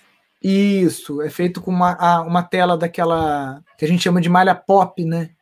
Que é a 20 por 20, ou tem uma outra malha da Gerdau que tem um espaçamento menor, e tela de galinheiro. E aí essa tela de galinheiro é dupla e você aplica ali uma camada de 2,5 centímetros e meio de uma massa forte, né, geralmente 2 para 1 de cimento e areia. E você tem que fazer tudo no mesmo dia. Então, ela é barata de material, mas ela demanda bastante mão de obra porque você tem que terminar no dia. Entendeu? E já tem que colocar, molhar ela para evitar rachar. É como o é biodigestor é... também, né? É. Não, o biodigestor você consegue fazer ele em partes. Ah, é? Ah, o, o, reboco interno é que ideal que você faça de uma vez só. Mas você pode ir fazendo a, a, o cilindro, a cúpula, tudo devagarzinho. Mas na hora de rebocar, o ideal é que você consiga terminar num dia só também, para não ficar muita emenda, né? Falando agora um pouco sobre o, o curso, né? É, agora mudou a plataforma, uma plataforma mais eficiente aí, a gente tá, tô, eu estou ainda me adequando à nova ferramenta. Uhum mas tenho certeza que depois de, desse essa fase inicial vai ser muito mais produtiva para todos. É, eu queria saber, assim, que você contasse, desse um spoiler de quais são os próximos módulos que estão sendo planejados. É, uhum. Falar só um pouquinho sobre isso. Então, o que já está para gravar, né, ou editando, é, aquicultura, produção de algas comestíveis e peixes sem ração, não só peixes, mas outros pequenos crustáceos, é, um planejamento agroecológico para você conseguir vender o ano inteiro, né? E dentro desse módulo também vai ter é, não só a parte de planejamento, né, de uma produção agroecológica, mas também a parte de e-commerce. A gente pegou um sítio aqui da região que é modelo nisso, e eles estão gravando esse módulo. Tá entrando a parte de produção de sementes, que a gente colocou a cartilha lá, mas não colocou o vídeo ainda, porque o professor teve vários problemas de Covid, morte, falecimentos na, na família dele, e isso foi adiando, adiando, adiando a, a, a gravação. A parte de abelhas, né, com e sem ferrão, e uma aluna sugeriu um negócio que eu gostei, já estou correndo atrás aqui, que é a produção do cacau bean to bar, né, que é amêndoa até o chocolate, como que você faz o chocolate na sua propriedade, né, um chocolate gourmet, artesanal e tudo mais. E a gente está procurando também gravar, não sei se o, o cacau e o, e o, vinho, não sei se vão entrar esse ano, mas a parte de viniticultura também, que a gente sabe que tem muitos alunos que estão em, em regiões muito boas para produção de vinho, de uvas e tudo mais. Então é, a gente quer incluir esse módulo também no curso. Mas para esse ano, assim que eu garanto, é aquicultura, abelha, o agrofloresta, o modelo de negócio completo, né, visão comercial dela com e-commerce, né, com entrega de cestas e tudo mais, e o, a produção de sementes. Isso é uma, uma coisa muito legal, né? Que eu acho que assim, muitas pessoas, você fala em curso, curso, você pensa uma coisa fechadinha, vai lá, papum, acabou, ganha uma apostilinha. E esse curso de gestão da Pindorama, ele está sempre em crescimento, né? Então, assim, você vê que isso é muito rico e muito bacana. Eu ainda estou fazendo os módulos iniciais, mas eu já sei que vocês estão trabalhando aí para estar tá sempre enriquecendo e aumentando e e as pessoas que não, não sabem disso, acho que é uma coisa que vale muito a pena, porque ele também não tem um tempo de término, né? Você uhum. pode continuar estudando é, eternamente aí, enquanto existir o projeto, você pode é, é, acessar e, e, e, as informações novas, os módulos novos, você vai ter sempre acesso. Então, é uma coisa que acaba se estendendo muito mais do que você imagina, e isso é muito legal. Parabéns por, esse, por essa iniciativa e fazer isso é, dessa maneira. É, porque a gente não tem uma visão muito comercial da história, né? Por mais que a gente precise das matrículas justamente para estar tá pagando professores, pagando estúdio, fazendo tudo isso, mas se a nossa visão fosse comercial, eu fazia igual outras escolas, coloco o acesso por dois anos, e se você quiser renovar, você tem que pagar de novo, e é só Sim. aquele curso ali, senão você tem que comprar extra, né? Então a nossa ideia é, pelo menos essa parte de sítios, tudo que você precisa para fazer o sítio rodar, modelo de negócio, a nossa ideia é estar tá colocando a cada ano mais coisas, e até ouvindo vocês, né? Essa ideia do cacau, eu conheço, tenho amigos que fazem chocolate, né? e não tinha passado pela minha cabeça inserir isso no curso. Então pode ser que mais para frente você me dê uma ideia e você fique, caramba, olha só, o Nilson falou é verdade, ó, já está gravando aqui, está aqui disponível aquela ideia que, que eu dei, né? Então é, é isso, é uma comunidade, uma rede que está sendo construído juntos, né? A gente e vocês aí que são apoiadores do projeto. Muito legal, muito, muito, muito bacana. É, eu estou morrendo de vontade de fazer já o o curso de bioconstrução, né? É, eu acabei, eu tive uma oportunidade de entrar na turma passada, mas como também eu não concluí o meu de gestão, eu preferi concentrar melhor o tempo agora, não adianta também querer abraçar, é, é aquela coisa, respeitar o ciclo das coisas, né? É, vamos aprender, mas com, com parcimônia e, e não querer fazer também abraçar o mundo e com, a, com as pernas, porque não adianta. Então, eu vou acabar meu curso de gestão e com certeza eu vou fazer o curso de bioconstrução com vocês e estou louco para que também é, a gente possa ter as aulas presenciais em breve aí, ou as vivências. É, tenho muita vontade de conhecer o Instituto e poder também ter essa troca pessoal com vocês. Igor, só uma, uma coisa aqui, o, a galera que está assistindo queria te perguntar como está sendo a sua experiência com o Airbnb, né? Porque você saiu da sua casa né? Sei lá, às vezes é uma casa dos sonhos, uma coisa que você construiu para você, e por vários fatores você construiu depois um apartamento isolado e você tá como talvez isso seja é, é, uma, uma boa fatia da sua renda hoje. Então, pessoal, queria que você contasse um pouquinho de como que é isso e se inclusive se isso está te ajudando a construir um fundo para você adquirir essa tua terra futura. Bom, eu acho que isso faz parte também dessa transição, está me ajudando a entender essa transição, porque é um processo de desapego, né? Quando você sai da sua casa que você construiu, que você idealizou para você, quando você oferece a sua cama para outras pessoas dormirem, para estar no seu sofá, usufruírem do espaço, então você já é um processo interno que você começa a desapegar das coisas materiais, né? De, de de ter aquele apreço, aquele vínculo tão grande. Então, está sendo muito bom nesse sentido, porque eu acho que eu estou me tornando uma pessoa melhor de não ter esse apego material, apesar de querer preservar o espaço e tudo mais, mas assim, você começa a se soltar um pouco, porque realmente a gente não é dono de nada no, no final de história. Então, essa fase, essa parte é uma parte, é, é uma fase inicial muito complicada, mas que agora, por exemplo, que eu já estou fazendo há algum tempo, já consigo entender melhor isso. É muito com relação ao Airbnb, assim, é muito importante que você é, trabalhe isso de uma forma bem profissional, né? Por exemplo, é, você tem que pensar que aquela pessoa ela está indo para aquele espaço e ela quer usufruir daquilo da melhor maneira possível. Então, preocupação com cuidados. Hoje eu sou, por exemplo, sou super host, né? Construí isso, aprendi a lidar com isso. Para quê?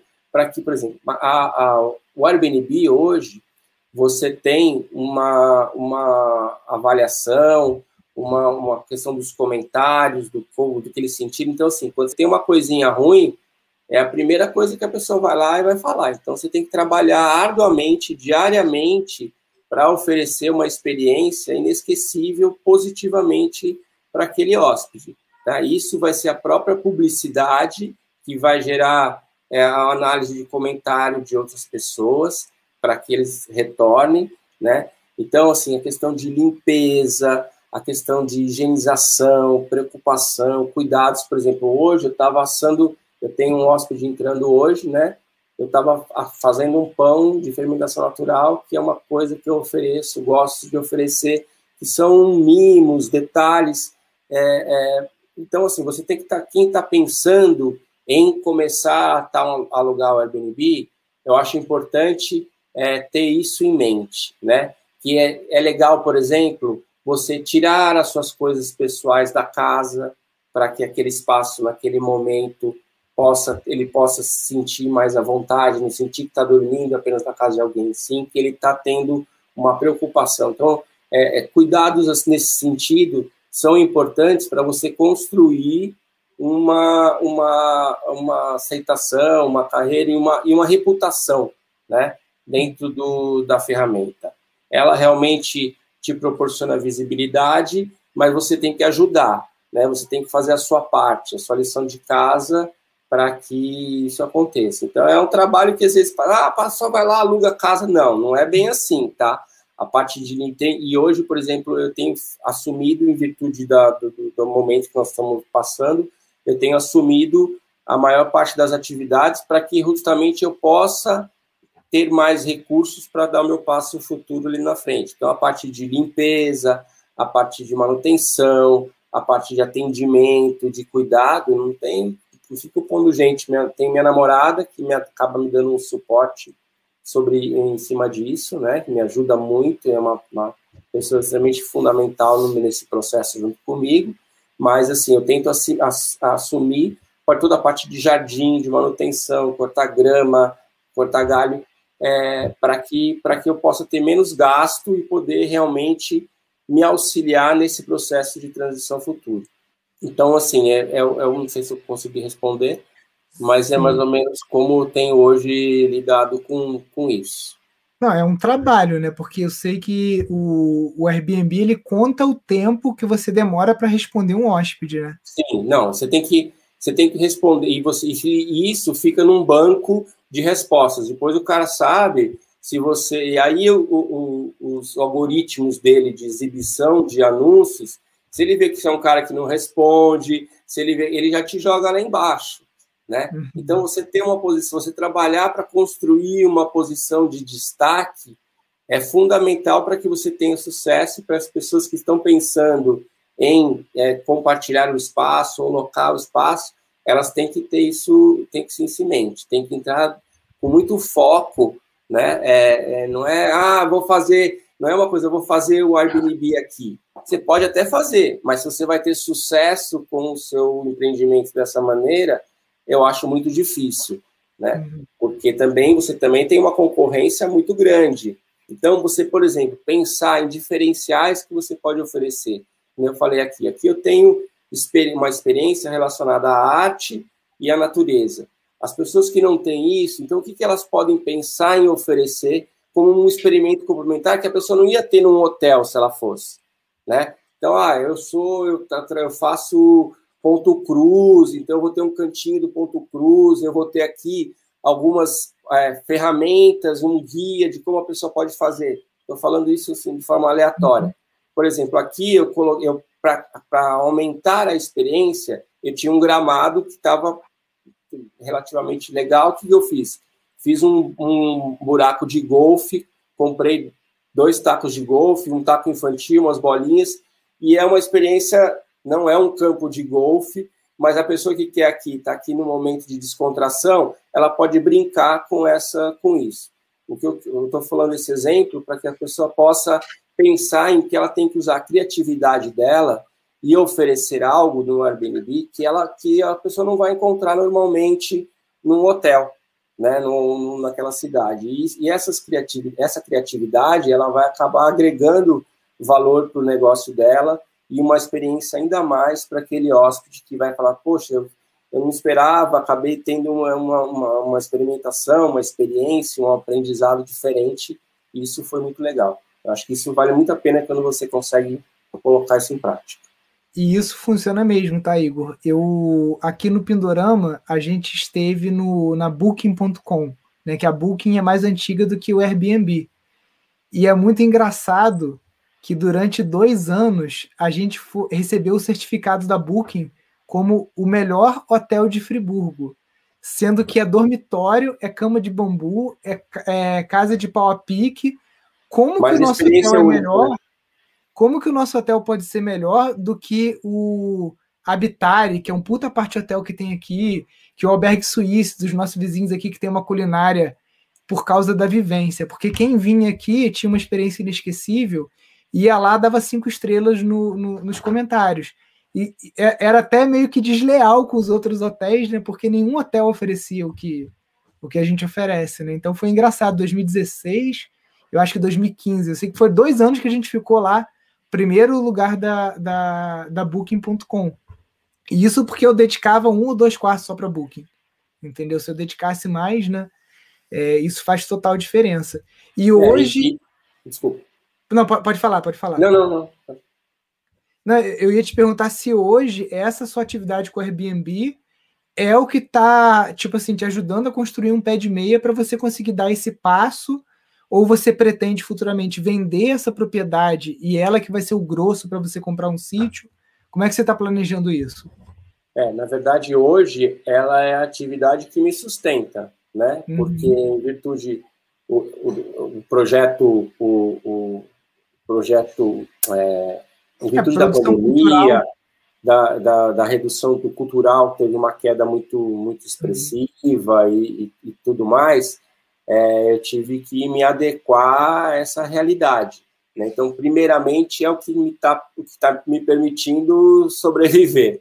Tá? E depois, assim, estou trabalhando é, nisso para que isso também eu consiga ter algum pé de meia, mas assim, é, ainda a gente sabe que é difícil isso gerar uma receita suficiente para comprar uma terra. Eu sei que isso uhum. é, é, um, é um sonho que eu acho que está meio impossível, não, não vai gerar tanto recurso assim pra, com essa finalidade. Então, eu penso no futuro em, em fazer uma venda daqui, né?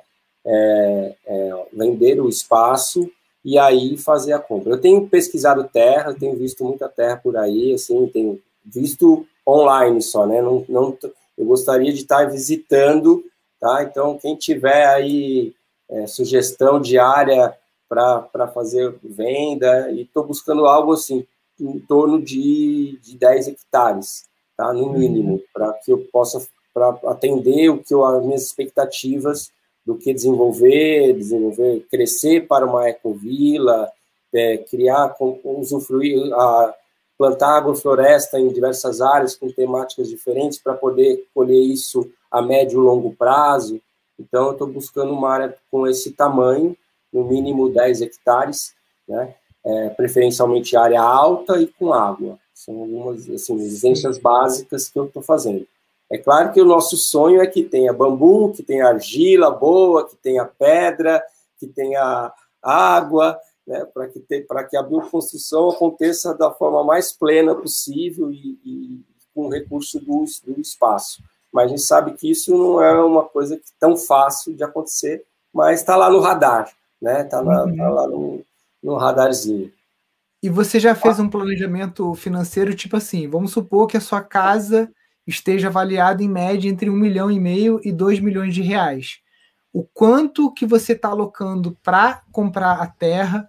Quanto que você está alocando né, em percentuais? Você não precisa revelar valores aqui, mas só para saber se você já pensou nisso, né?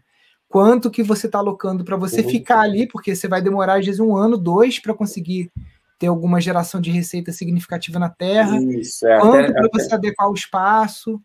Eu estou imaginando é, 50% da receita para a terra, então, hum. no valor do imóvel, porque daí eu tenho 50% para é, iniciar o processo de. Porque também não sei, às vezes tem muita terra também que tem. Você tem uma casinha já que já dá para ir morar, entendeu? Que você pode adequar antes de uhum. você começar a construir. Então, eu tô, é, tenho visto bastante, bastante imóvel, bastante sítio com essa característica, né? E a ideia, então, é 50% do valor deste imóvel aqui, destinar para compra de até 50%, não quer dizer que seja isso, tá? Uhum. É, e, e, os 50% restante, iniciar o processo de construção, bioconstrução, adequação, implantação das, do, do, que eu vou fazer lá, lá, e ter um fôlego. Eu imagino que, no mínimo, eu estou planejando para que tenha um fôlego de cinco anos até é, eu possa, que eu possa viver totalmente autônomo daquele, daquele espaço novo. Tá? Eu acho que uhum. pode acontecer antes, mas eu estou sendo assim, pessimista. Quero ter uma reserva de cinco anos para que eu possa trabalhar tranquilo e, e, saber que pelo menos a, a, minha alimentação e necessidades básicas eu vou ter por esse período. Entendi. O que, você acha é, disso? Qual que é a sua então, visão sobre esse tipo de planejamento, desse, desse, dessa maneira? Eu acho que você tem que dividir esse bolo com as seguintes fatias, assim, uma sugestão. Compra da terra, reserva de emergência, que é isso que você está chamando, do teu pé de meia, que vai manter despesa de gasolina, internet, comida, essas coisas assim, mais de subsistência, e você tem que ter um, uma outra fatia que é o capital de giro para os quatro modelos de negócio. Né? Não quer dizer que você vai implementar os quatro de uma vez e que você precisa ter dinheiro para os quatro. Mas, por exemplo, você comprou um sítio, porque isso pode ser um fator. De, é, essa divisão ela pode ser um fator determinante para você saber que você está atrás de um sítio de 300 mil e não de um de 900 mil, entendeu? Entendi. Porque é, porque muitas vezes pessoas que têm uma tendência muito otimista da vida acabam superestimando o poder dela gerar recurso dentro de uma terra. Então, às vezes, você, ah, em cinco anos eu vou estar conseguindo aqui nesse sítio ter pelo menos o mesmo rendimento que eu tenho com a minha casa em Atibaia. Entendeu? Então, isso é uma, isso é uma, isso é uma estimativa sua, talvez realista para otimista. Mas e a estimativa pessimista? Então, por exemplo, você vai ocupar uma terra. Imagina que essa terra não tem nenhuma construção. Primeira dica que eu dou é constrói igual esse apartamentozinho que você fez aí para você. Você constrói, constrói algo assim ou menor para ser o seu primeiro, a sua primeira habitação no sítio. Porque... Sim, quero passar um ano lá fazendo a leitura do espaço.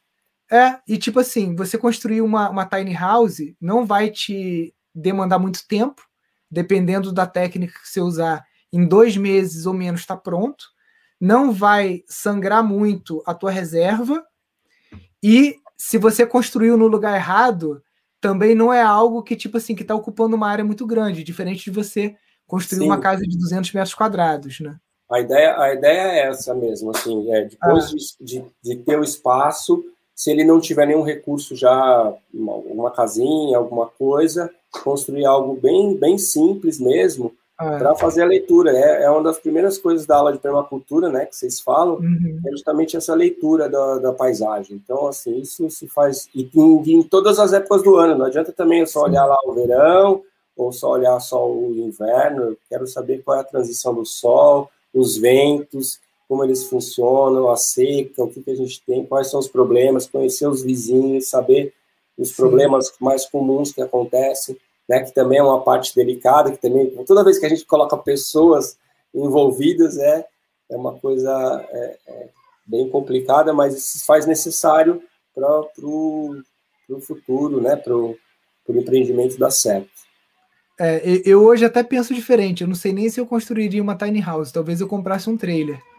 Porque o trailer você ainda tem a possibilidade de movimentar ele dentro do terreno, né? Então depois que você aprende a viver em espaços menores e com menos. Olha, eu estou disposto até, mesmo depois de velho, eu estou disposto até iniciar o processo com barraca, sabe? Uhum. Assim, porque é, tô, tão, tô com tanta vontade de estar tá nessa terra, sabe? E sentir ela e conversar com ela todos os dias e avaliar tudo que está acontecendo, que não, não, não me incomoda de, de, de, durante um período estar tá numa barraca mas está ali vivenciando esse, esse momento e aprendendo e lendo e, e, uhum. e, aos poucos né, tomando as decisões.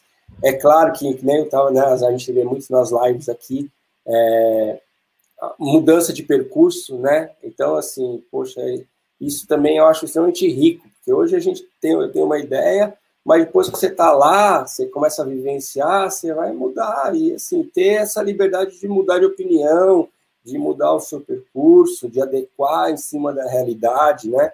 Isso eu acho muito legal, assim, acho, sabe, não ter a coisa já pré-formatada e, e, então por isso esse processo também agora de espera também está sendo bom nisso, sabe, de poder ter pé no chão, de não ter a coisa já pré-decidida, mas ter essa flexibilidade, ter um escopo de, de coisas que eu gostaria, mas ter essa flexibilidade de adequação e de mudança se for necessário.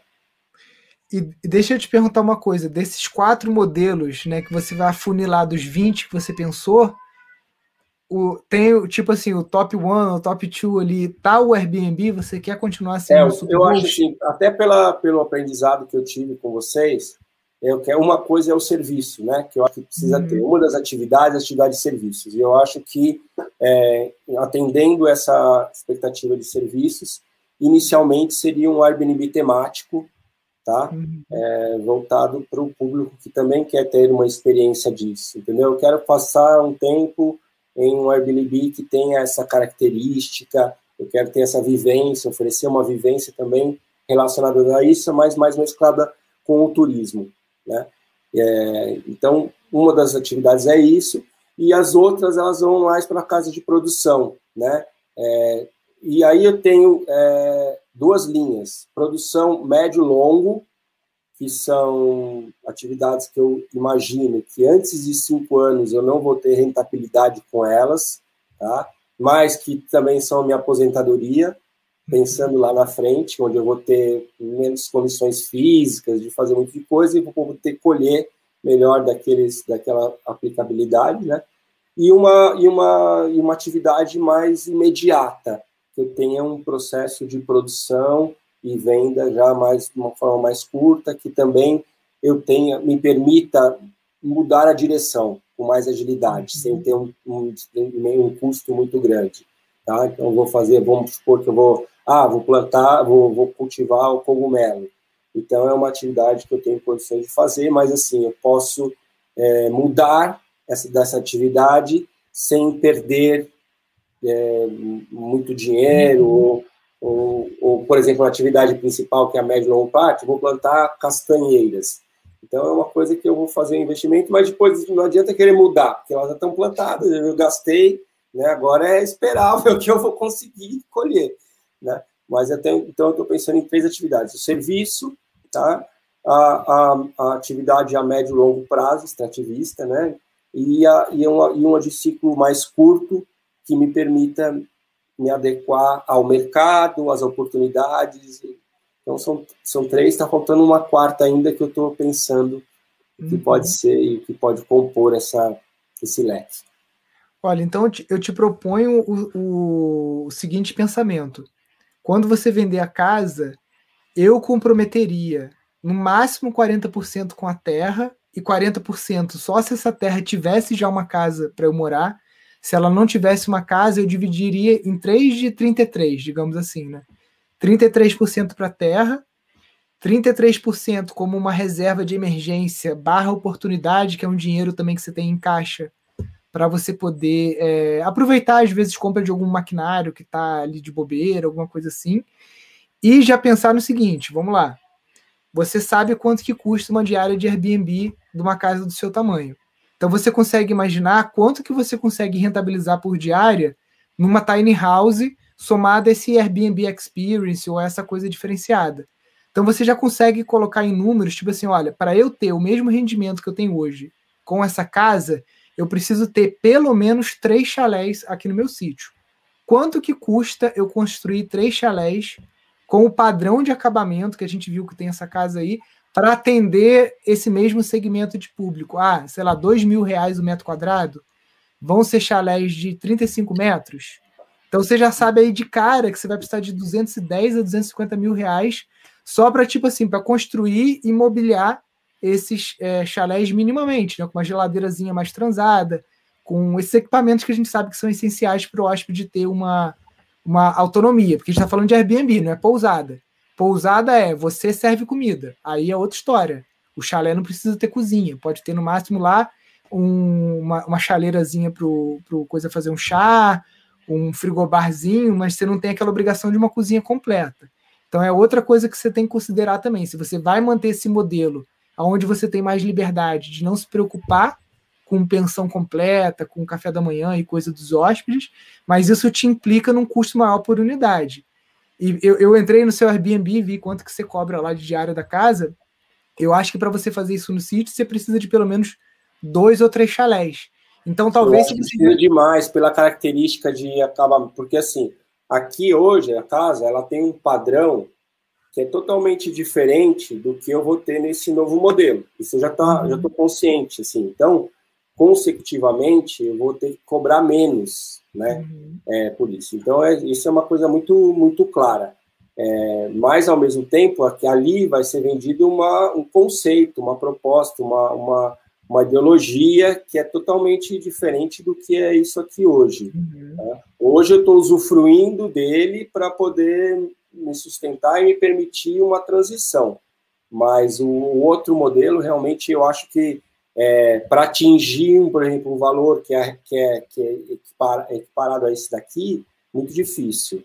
Né? Assim, né? precisaria ter uma quantidade maior de chalés, né? É, eu penso no futuro também, com o crescimento disso, ter uma cozinha comunitária que possa oferecer também essa experiência de alimentação saudável para essas pessoas, tá? Mas isso é uma coisa que ela tem que ser crescente, né? Então, assim, não adianta agora querer implantar uma cozinha, você não tem nenhum chalé, você não tem nenhum terreno, você não tem... Então, assim, tá tudo dentro de uma escala, né, de objetivos e que também, e que hoje eu vejo isso, mas que eu falei, amanhã a gente pode mudar o caminho. Ó, é viável, nem, por exemplo, eu queria ter uma vaquinha aqui para produzir meu queijo. Você, você já me passou várias informações que estão fazendo eu mudar. Então, assim, estou bem flexível em adequar, em ajustar os, as minhas vontades à realidade, ao que é realmente viável.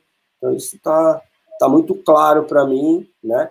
É, e vamos trabalhar duro para é muito o mais difícil é você se controlar. Se você, eu acho que você deve ter, você deve ter contato com muito aluno que está ansioso, que acaba de fazer a inscrição, que quer já fazer pá, pá, pá.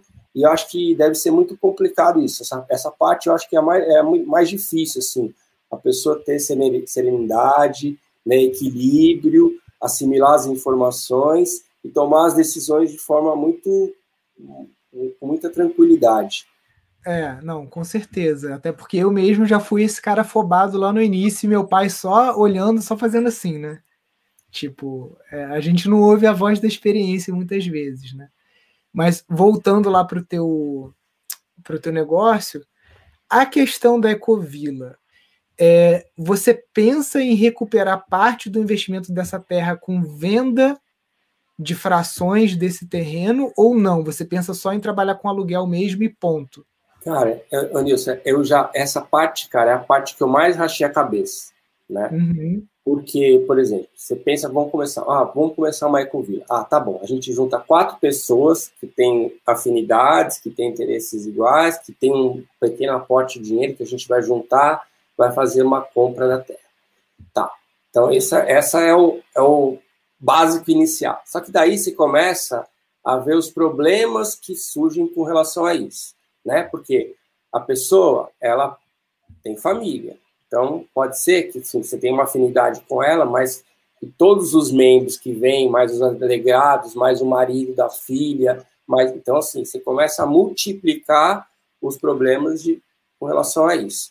Aí, as pessoas também têm o direito de não gostarem, porque, assim, um monte de gente pode estar pensando, ah, eu quero ter uma aí na hora que começa a morar na ecovila, fala assim, ah, não é isso que eu queria. É um direito que ela tem, e a gente tem que respeitar esse direito dela.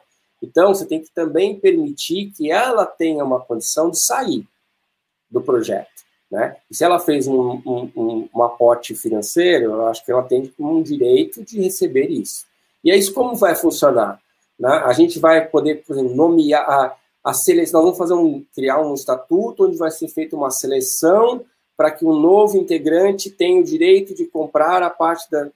Sabe? Começa a uhum. complicar né? E vamos supor que uma dessas pessoas morre, tá? Aí tem um filho que mora lá não sei aonde, que é herdeiro, fala, não, eu quero pegar e eu quero receber a minha parte, quero que vocês vendam isso aí. Entendeu? Então, se eu quero, eu quero pensar um modelo que não interfira na estrutura que foi feita, nas pessoas que se dedicaram, tudo foi construído até então, tá? eu ainda não cheguei nessa solução. Minha cabeça está mil por hora para poder chegar nisso.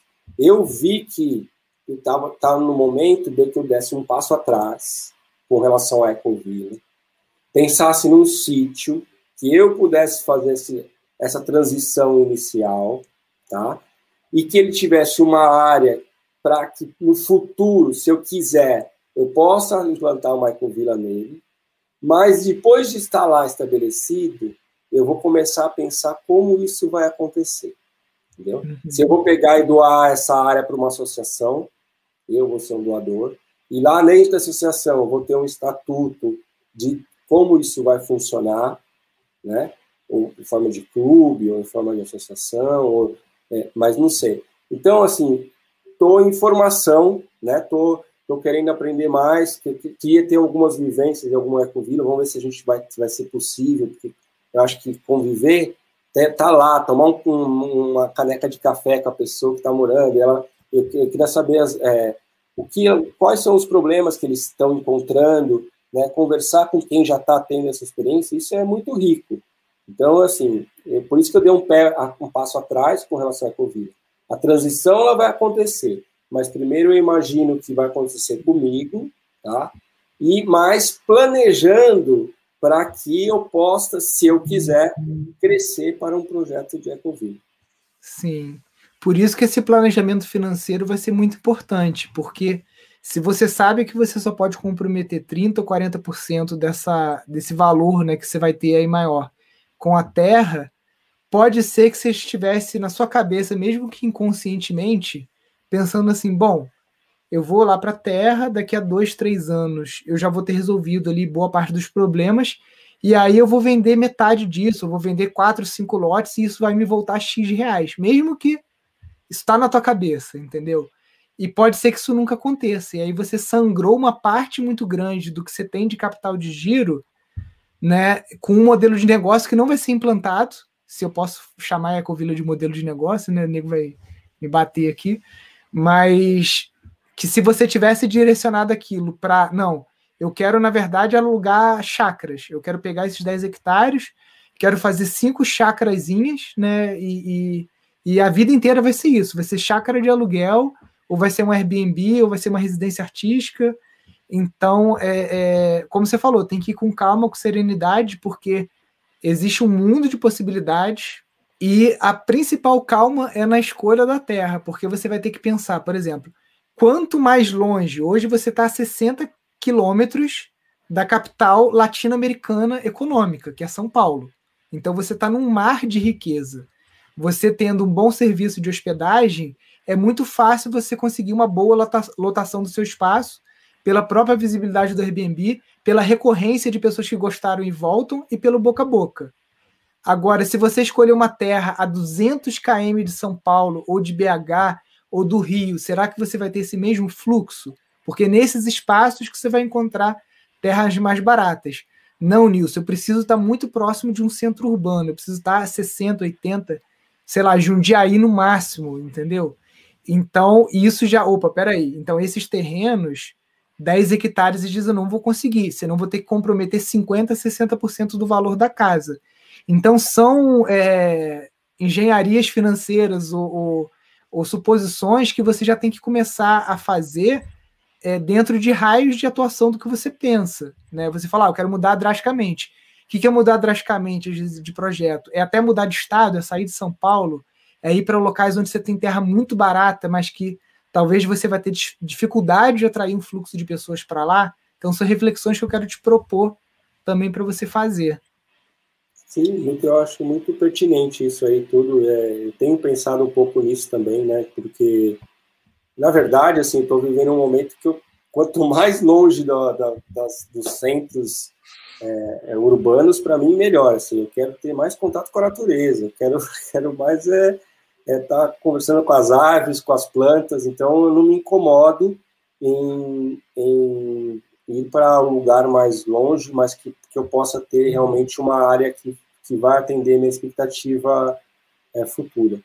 É, mais do que pensando em é, é, ganhos, né, assim, em cima disso, eu estou pensando em estar tá no meio do mato sobrevivendo, sabe? Acho que isso para mim é mais importante do que a, a, parte econômica. Eu sei que ela, ela se faz muito importante, pensar nisso, tudo, mas a vontade de estar, tá, de, de ter essa transição, de estar tá nesse lugar, de estar fazendo isso, para mim é, é, é, o que vai pesar mais. Então, é, foi importante você ter falado isso nesse planejamento, pensar em crescer, em pensar em vender uma área depois e tal é uma coisa que também não tinha, não tinha me passado nesse momento muito pela cabeça, assim, na fase inicial, né? Ah, a pessoa, cada um dá um tanto e compra e faz um negócio. Mas agora, como eu dei esse passo atrás, de que eu vou, minha ideia é adquirir esse espaço e depois receber as pessoas, é, eu não estava eu não, eu não, eu não planejando este recurso, entendeu? Esse dinheiro que pode entrar com essa com esse passionamento do, do, particionamento do, do, do local. Né? Eu que eu preferia, assim, de início, que não tivesse essa necessidade, porque daí a gente fica mais livre, entendeu? Se eu conseguir me planejar, conseguir comprar uma, uma terra com essas características, com esse tamanho, e que eu possa me adequar a isso, sem ter recurso externo, melhor, tá? Porque eu acho que depois eu tenho menos problema de, de relações mais para frente né? Aí a gente pode pensar num modelo diferente, né? É, em, em, título, a pessoa vai ter um título de um clube, um título de uma associação, sabe? E aí aquele título que é transferível, mas ela não tem direito pela terra, é uma outra, eu acho que é uma maneira é, burocrática, talvez mais fácil de resolver pelo modelo. E porque assim, a minha preocupação é que, é que esse recurso, não só quando, enquanto eu estiver vivo, que ele tenha uma continuidade depois que eu for embora também, sabe? Que isso possa ter uma continuidade, possa continuar, entendeu? Não adianta só pegar, ah, eu compro, meu nome, aí meu herdeiro pega e quer fazer outra coisa, quer fazer, sei lá, plantar Coca-Cola, é assim. Então, assim, eu, eu também quero trabalhar isso para que a sequência disso, né, o que eu vou deixar também seja usado de forma planejada, adequada e, e como eu almejo. Tá? Acho que isso a gente tem que se preocupar muito nisso, sabe? Não adianta pensar hoje, só que eu estou vivendo hoje. Não, mas e a transição? E quando eu não estiver mais aqui, acabou tudo? Foi tudo, toda essa energia que foi gasta vai, vai ser jogada no lixo? Vai começar algo do zero, passa a máquina e começa do zero? Né? Então, é, é, é isso é, um, é o maior exercício que eu tenho feito atualmente, assim, é como formatar um modelo que me dê segurança para conseguir. E assim, não, não exclua as pessoas de participar, porque eu acho que tem que ser comunidade, eu acho que a gente tem que é, ter uma relação ainda mais próxima com as pessoas. Né? Tudo bem, não precisa ser com, com o mundo inteiro, mas assim, com o nicho, a gente precisa fortalecer essa relação. Né? Por isso que eu fui para a aldeia, passar um tempo lá, entender como eles vivem, foi muito rico nesse sentido, sabe? A preocupação, o problema de um é o problema de todos ali, né? Uma criança, ela não é, é muito comum, assim, se uma criança está fazendo algo errado, qualquer pessoa da aldeia chegar e falar, chamar a atenção dele, né? Não precisa esperar aqui hoje, se, se vai falar alguma coisa com o filho do outro, oh, não faz isso daí, nossa, cara, você tem um problema no condomínio e terrível. E na, da cultura indígena é extremamente comum você ter um, um, uma, uma, alguém chamando a atenção de uma criança e ninguém fica ofendido, sabe? Porque estava merecendo aquilo e, e, acontece de uma forma natural e orgânica. Então, assim, estou falando isso porque acho que a gente tem que fortalecer as relações. Né? Não adianta nada eu também ter o meu sítio, ficar fazendo cultura, ficar fazendo é, bioconstrução, ficar fazendo agrofloresta, mas não ter uma relação interpessoal. Né? A gente não, não criar esses laços, a, a, a, a mão de obra não ser compartilhada, o alimento não ser compartilhado, a gente não crescer junto como comunidade. Eu acho que isso é extremamente importante e está dentro dos meus objetivos. Quando ele vai conseguir acontecer, eu ainda não sei.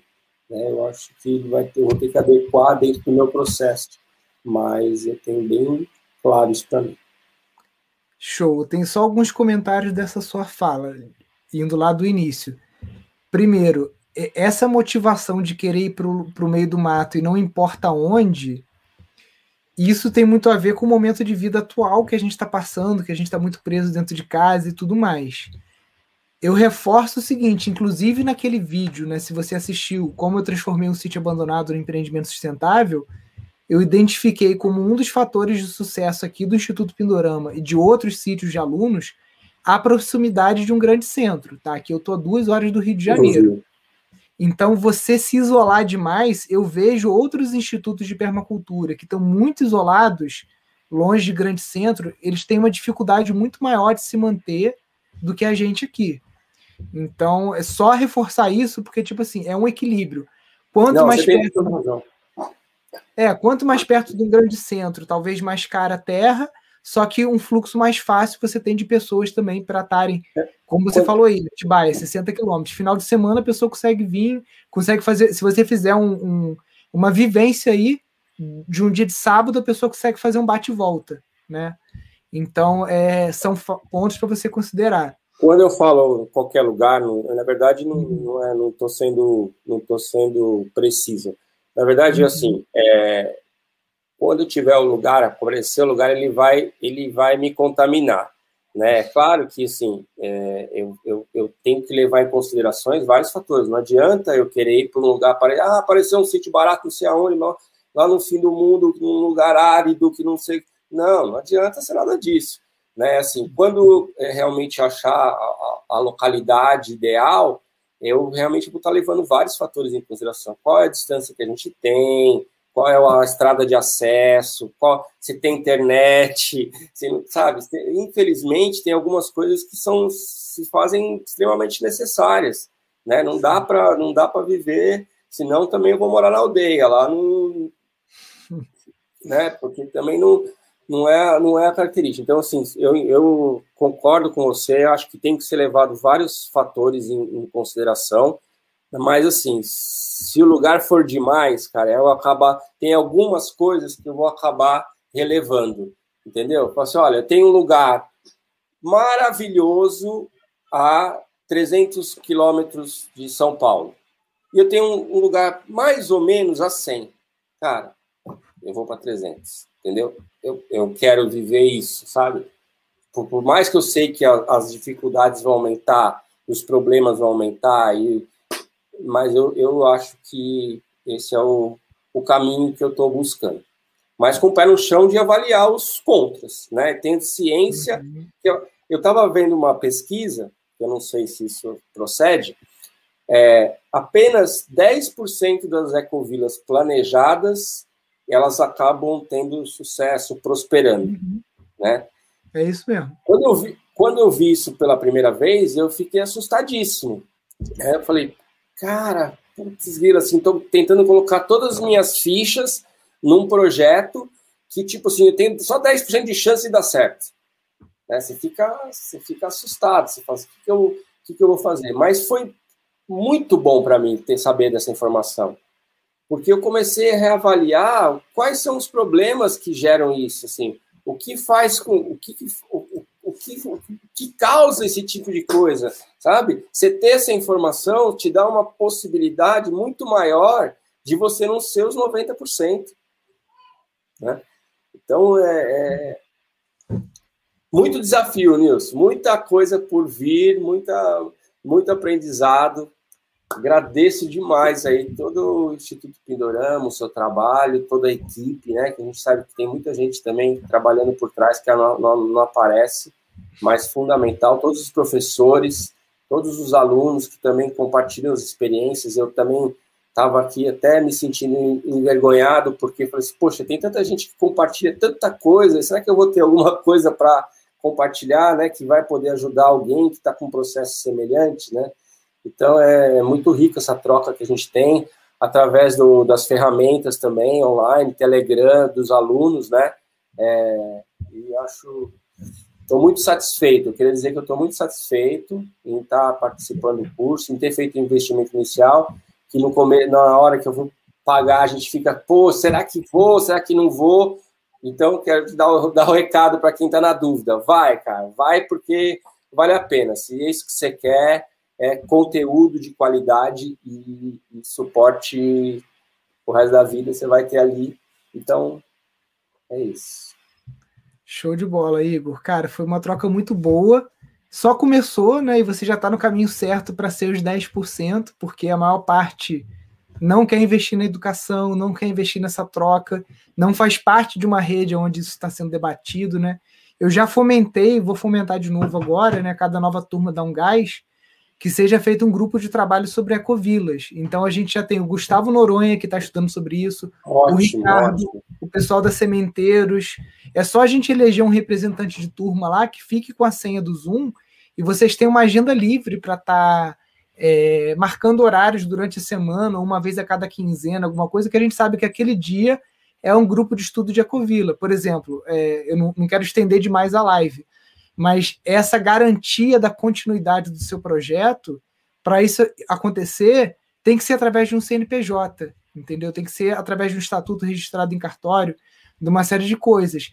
E eu acho que o espaço para a gente conseguir dar corpo para isso, criar coisas novas e tudo mais, é justamente através desses grupos de trabalho. Agora, é uma coisa que o, o Nilson ele chuta, é, é, cabeceia para o gol e tá, e tá no Sim, gol também. Eu imagino, também você então, tem resposta para tudo, porque é impossível, né? Sim. E compartilhar essas experiências, é, eu acho que a gente tem.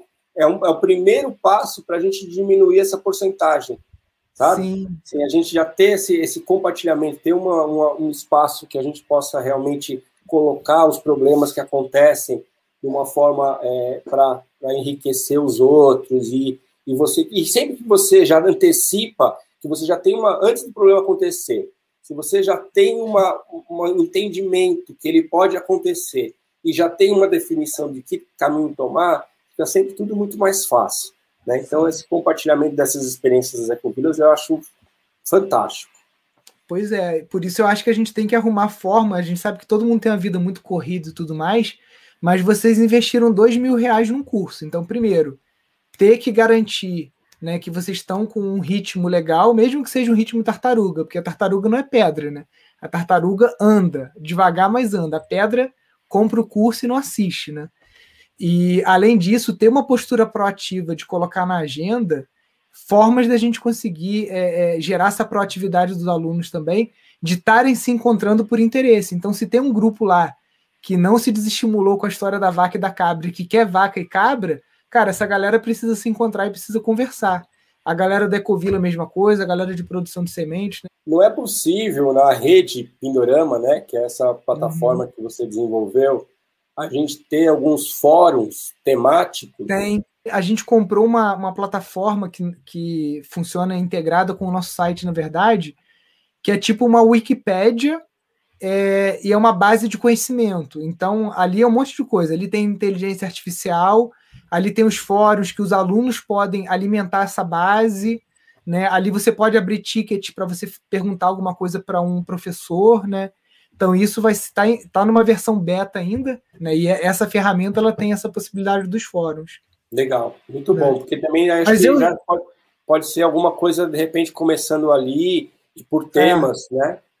E depois é, eu vou, que... eu vou, te, eu vou te ser sincero, eu já fiz experiências de fórum antes e, tipo assim, não pegou muito, sabe? Assim, não, não, não teve um engajamento muito grande. Aí, essa história de criar subgrupos no Telegram também, eu acho que não cria muito. Eu acho que a melhor coisa hoje, a ferramenta mais é, viva que a gente tem é o Zoom. Então, se você coloca na agenda, cara, toda quarta-feira, sei lá, 9 horas da noite, é o grupo de estudos de Ecovila, uhum. e aquilo entra no teu DNA ali, vai mais do que o fórum. Pela minha experiência até em outros cursos que eu sou aluno. É, eu conheci no fórum mais pela questão da disponibilidade das pessoas, né? Porque daí o fórum é. fica postado lá, ela entra na hora que ela pode.